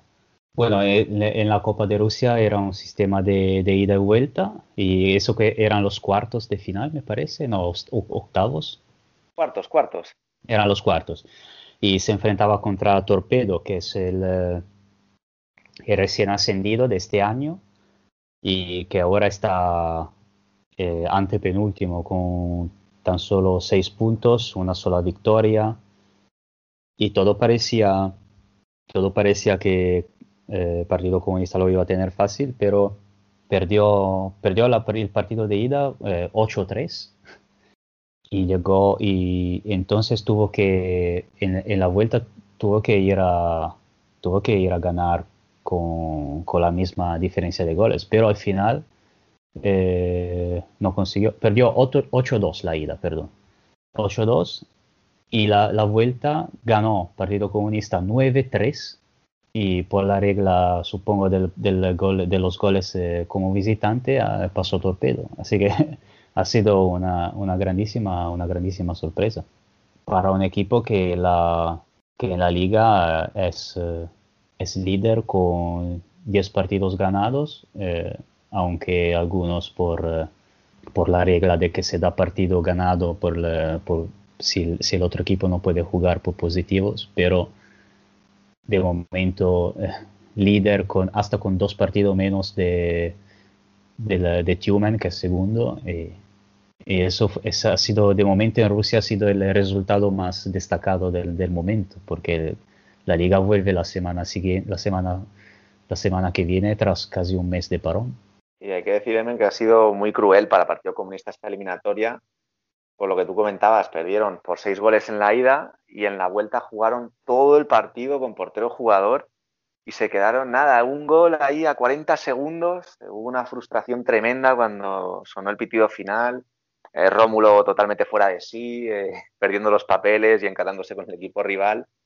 Porque hay que decir que el Partido Comunista ha ganado todos sus partidos en liga, ya sea jugándolos o por la vía administrativa, pero esta temporada 2021 ha perdido los dos partidos importantes, como han sido las semifinales de Champions contra el Barcelona y estos cuartos de final contra el Torpedo. ¿Qué otra eliminatoria podemos destacar? Quizás que el campeón, el vigente campeón de la Copa Rusia, ha sido, ha sido eliminado, como es el, el Norilsk Nickel ante un, Sam- ante un Visinara que tiene un Abramov a un nivel eh, de balón de oro realmente. O sea, tú ves jugar a Abramov y se mete tres, cuatro goles por partido. Esperemos que no se lesione como el año pasado, porque si os acordáis en semifinales eh, una lesión de Abramov supuso la eliminación de su equipo, tal cual.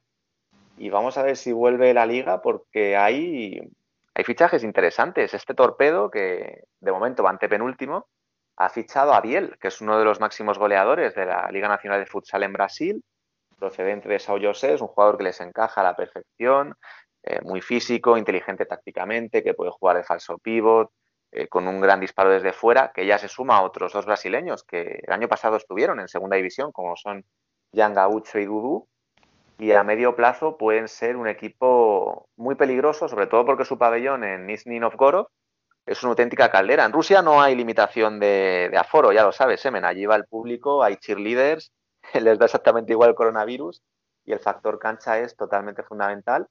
Y vamos a ver hasta dónde llega este equipo que seguramente quede séptimo o sexto en una posición baja de cara a ese playoff y que le pueda amargar la vida a alguno de los grandes, como ya ha hecho en esta Copa de Rusia frente al Partido Comunista.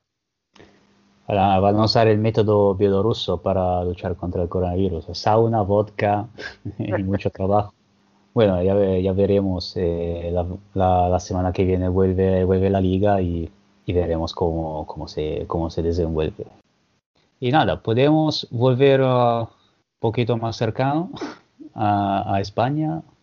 Bueno, ahí, bueno, para mí muy cercano, porque esta- estamos hablando de la, de la Serie A de Italia la última que queda para hacer este pequeño recap. Aquí es otra, otra liga mermada de, de partidos aplazados y, y todo, pero se espera que vayan a recuperarlos también durante el mes de diciembre. Se, se prevé un, una- un puente de Navidad lleno de partidos de futsal. de- no sé cuántos serán contentos los jugadores de jugar a Navidad, pero el aficionado seguramente no lo agradece. Y nada, eh, este primer tramo que, que nos ha dicho la Serie A, que Acquesa pone de momento, se está demostrando el mayor candidato para el título, porque está, está líder con seis victorias eh, en seis partidos jugados, pero sobre todo con 43 goles marcados o sea, una media de 8 goles a partidos y tan solo 20 eh, sufridos. Un arranque mucho mejor, arrancado mucho mejor que, que el Pésaro, que quizá está más enfocado en la, en la Champions y quizá durante esta temporada regular, si consigue seguir en la competición europea, quizá veremos el Pésaro un poquito más eh, ralentizado, entre comillas, eh, concentrándose más, enfocándose más en, la, en, los partidos europeos. Esta por lo, menos, por lo menos es la impresión que ha dado en, estos primera, en estas primeras semanas. Y los puestos de playoff tenemos más o menos los que nos esperábamos. Eh, está Fellievoli de Alberto Riquer, que está haciendo un, un gran trabajo con Chano y Danicino eh, tercer, en el tercer lugar, pero están muy, está todo muy apretado porque tenemos también a Sandra Batavellino con, también con 13 puntos, que a pesar de tener una buena posición en, la tabla, no, estaba convenciendo mucho con su juego y de hecho eh, de, despidieron a Fabián López, el, el entrenador argentino, eh, tras la derrota contra Pescara, que es uno de los candidatos al descenso, y volvió el entrenador del año pasado, Marcelo Batista. Además, llegó Jonas de Alegoic, que había dejado el futsal italiano durante el verano, pero ya está de vuelta. Y en los puestos de playoff una sorpresa de momento es el Petrarca Padova de Joselito, que, que, está teniendo muy buenos resultados y no, no, me lo esperaba tan alto, digo la verdad. Mientras que Camedo Son está siendo una, una, garantía, está siempre allí, eh, ahora está eh, quinta plaza. Y también el eh, señor Préstito, GMB, de Wilde, está, está en zonas de, de playoff, séptimo. Y luego tenemos las, eh, nuestros equipos favoritos, David, eh, los Worldwide Teams. eh, Catania y el Mantova están cercanos en la tabla, pero con situaciones muy diferentes, porque Catania tiene nueve puntos, pero eh, con eh, nueve puntos ganados, ganados sobre todo con equipos de la zona más baja de la tabla, mientras que cuando se ha enfrentado con equipos con eh, más ambiciones, todavía no ha, no ha conseguido puntuar. Eh, es un equipo interesante, está, se, ve que juega, se ve que juega bien, eh, sobre todo Josico está siendo muy importante, pero todavía no ha conseguido puntuar con, eh, con rivales directos, digamos. Y lo mismo el Mantova, ha tenido un problema de positivos, eh, así que solo ha jugado cuatro partidos y está fuera de playoff. Y tras un gran inicio de temporada, eh, ahora parece que está dando la idea de ser un poquito de, dependiente de, de Danicic, de, de, ante Danicic, el, el, cierre croata, porque de hecho Danicic es el único cierre de referencia que tiene. Eh, cuando no está Danicic, eh, tiene que el entrenador Despotovic tiene que encontrar soluciones un poco alternativas, pero Danicic es, es, la verdadera referencia de este equipo y cuando no está es, eh, es muy difícil para ellos.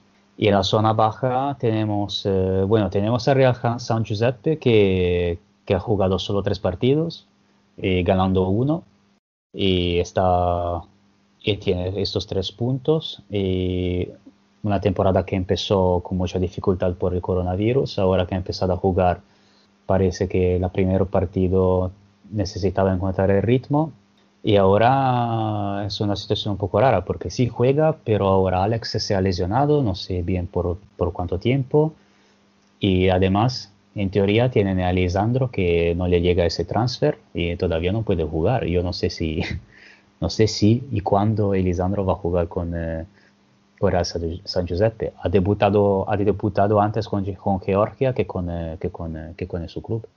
Apuntaba Valerio Emen que probablemente este fin de semana jugaría por fin Elisandro contra San Giuseppe, si es que no se lesiona con Georgia, porque ya sabemos que es un jugador muy propenso a, a hacerse sí, daño. No, yo, yo, yo, espero, espero sobre todo para San Giuseppe que sí, porque si, si ahora que empiezan a jugar no tiene los jugadores que han fichado, es complicado.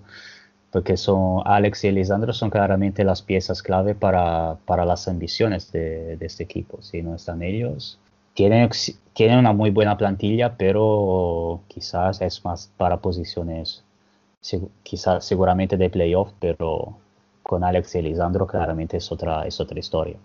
Y solo quería mencionar los últimos, eh, los últimos equipos que ahora están en la zona más baja, son Aniene, eh, Pescara, eh, Ostia y Génova, que bueno, como yo soy de Génova, para mí es la gran decepción el momento de la, de la temporada porque es colista, viene de un desastre que ha hecho el entrenador que estaba antes, ahora lo, lo cambiaron, ha vuelto el entrenador de la, semana, de la pasada temporada.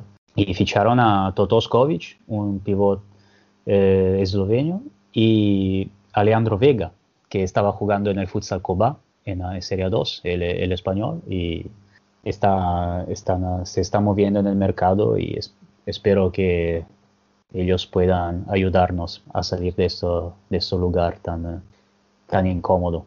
Sí, porque ahora en Italia probablemente cambien mucho las tornas, porque en tu país, ¿eh? en el mercado de invierno, hay equipos que se vuelven locos. El mismo Sandro Abate, yo creo que aparte de Jonas van a fichar a, a tres o cuatro más como, como acostumbran en los últimos años. Y yo tengo la esperanza de que Real San Giuseppe pegue algún golpe sobre la mesa. Ahí tienen una posición muy débil eh, en el cierre.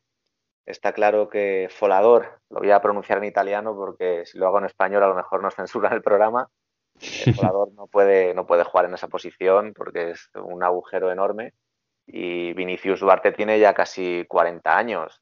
No está para demasiados trotes un Real San Giuseppe que lo que se ha visto, tal y como decías tú, la verdad es que juegan bastante bien. A mí me han gustado los tres partidos. En Chimanguiño tienen un pivot ahí de refuerzo de backup para Lisandro muy interesante. Y es verdad que los resultados todavía no se están dando, pero es que todos son problemas para ellos. Primero los 10-11 positivos en plantilla. Luego el transfer que no llega de Lisandro. Ahora se lesiona Alex, que estaba a un nivel eh, sensacional. Probablemente estaba siendo el mejor jugador de la competición. Vamos a ver si se tranquilizan un poco las aguas. Y yo no tengo duda de que si pueden jugar todos, como tú decías, Alex y Elisandro incluidos, más algún jugador que fichen en este mercado de invierno, eh, van a estar en playoff eh, seguro, no me cabe ninguna duda. Sí, sí, además el mercado de invierno, no sé por qué, pero dura hasta febrero, así que tiene muchísimo tiempo para, para encontrar soluciones si algo, si algo no encaja todavía. Nada, David, eh, hemos hecho una, una buena recapitulación y espero que haber dejado dejar los, eh, los que nos escuchan con las ganas de, de seguir un poquito más eh, estas ligas. Y nada, volveremos la, la semana que viene uh, comentando un poquito lo que ha pasado con las elecciones y, y, sobre todo el sorteo, el sorteo de Champions, a ver cómo, qué, qué emparejamientos nos ha, nos, ha, nos ha ofrecido y a ver si Access, eh, si el Access va a jugar con Inter. A ver si Gustavo Muñana tiene bola de cristal y, y nos adivina los Nada, un placer, Emen. Y yo lo que espero es que algún oyente se vea un partido del Casinas, que hemos dicho muchas cosas sobre ellos y seguro que a alguno le pica la curiosidad y este fin de semana se engancha porque además en la liga portuguesa es realmente fácil ver los partidos porque todos van o por Facebook o por YouTube o por Sport TV. Sí, sí. Seguro que como, como suele pasar, yo cuando, cuando aconsejo algo se lleva una paliza increíble, pero espero que no. Nada, David, eh, muchas gracias como siempre y hasta la próxima. Gracias a vosotros, un abrazo. Muchas gracias a los dos por estar aquí una semana más. Y para cerrar el programa de hoy, vuelve la voz y la opinión de Bielizque.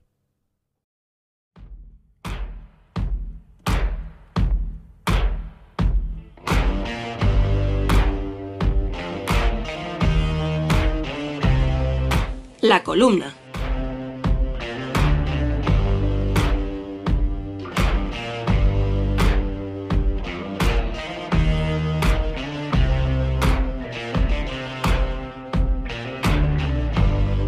Ayer se viralizaba el tuit de Radiomarca en el que se informaba sobre el hecho de que el breakdance, el skate, la escalada deportiva y el surf serán deportes olímpicos en París 2024.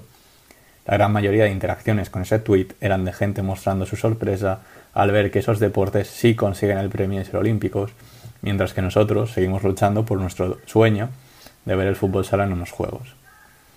Mientras el Comité Olímpico Internacional nos sigue negando esta posibilidad, y tanto FIFA como UEFA hacen oídos sordos y ni invierten esfuerzos ni recursos en conseguirlo, debemos dejar de pensar en el olimpismo como una meta. Fijémoslo como un punto o un evento más de nuestro futuro camino.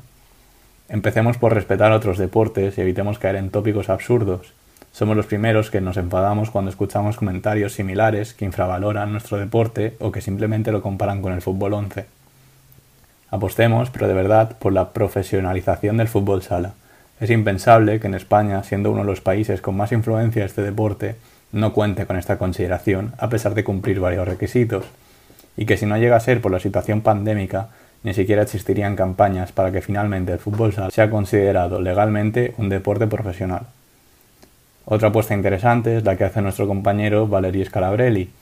El reportero romano expresa que los gobernantes de nuestro deporte deben invertir en misioneros del futsal, es decir, entrenadores y otros profesionales enviados a diferentes partes del mundo para ayudar a los movimientos locales en su propio desarrollo, posiblemente lejos de lógicas futboleras incentivando figuras como las de Jesús Velasco, Ricardiño o Carlos Ortiz, y tantos otros que en este caso han emprendido una aventura en París.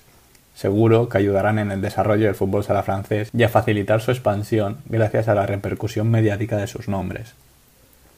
Todo lo contrario a lo que sucede con la alianza entre la Juventus y Alessio Musti, con el objetivo de aplicar metodologías típicas de fútbol sala para complementar la formación de jugadores menores de 14 años. Resulta sonrojante que en un país también futsalero como Italia, una entidad poderosa a nivel económico como la Juventus, no cuente con una sección de futsal y que solo piense en nuestro deporte para introducir algunas metodologías complementarias en el fútbol base. Sigamos soñando con ser olímpicos, pero sin perder la cabeza. En mi opinión, considero más importante la difusión y la profesionalización del fútbol sala una vez conseguidos estos dos puntos, puede que por fin, y después de haber trabajado por y para ello, consigamos que nuestro estimado deporte sea olímpico. Y acabamos ya el duodécimo programa de la segunda temporada que ha venido cargado de protagonistas con mucho análisis y diversión. Gracias a todos por acompañarnos una semana más en esta locura que es el fútbol sala. Permaneced atentos a las redes sociales, a nuestra web y canal de YouTube porque siempre pasan cositas. Volveremos el martes que viene. Hasta entonces, Sed felices.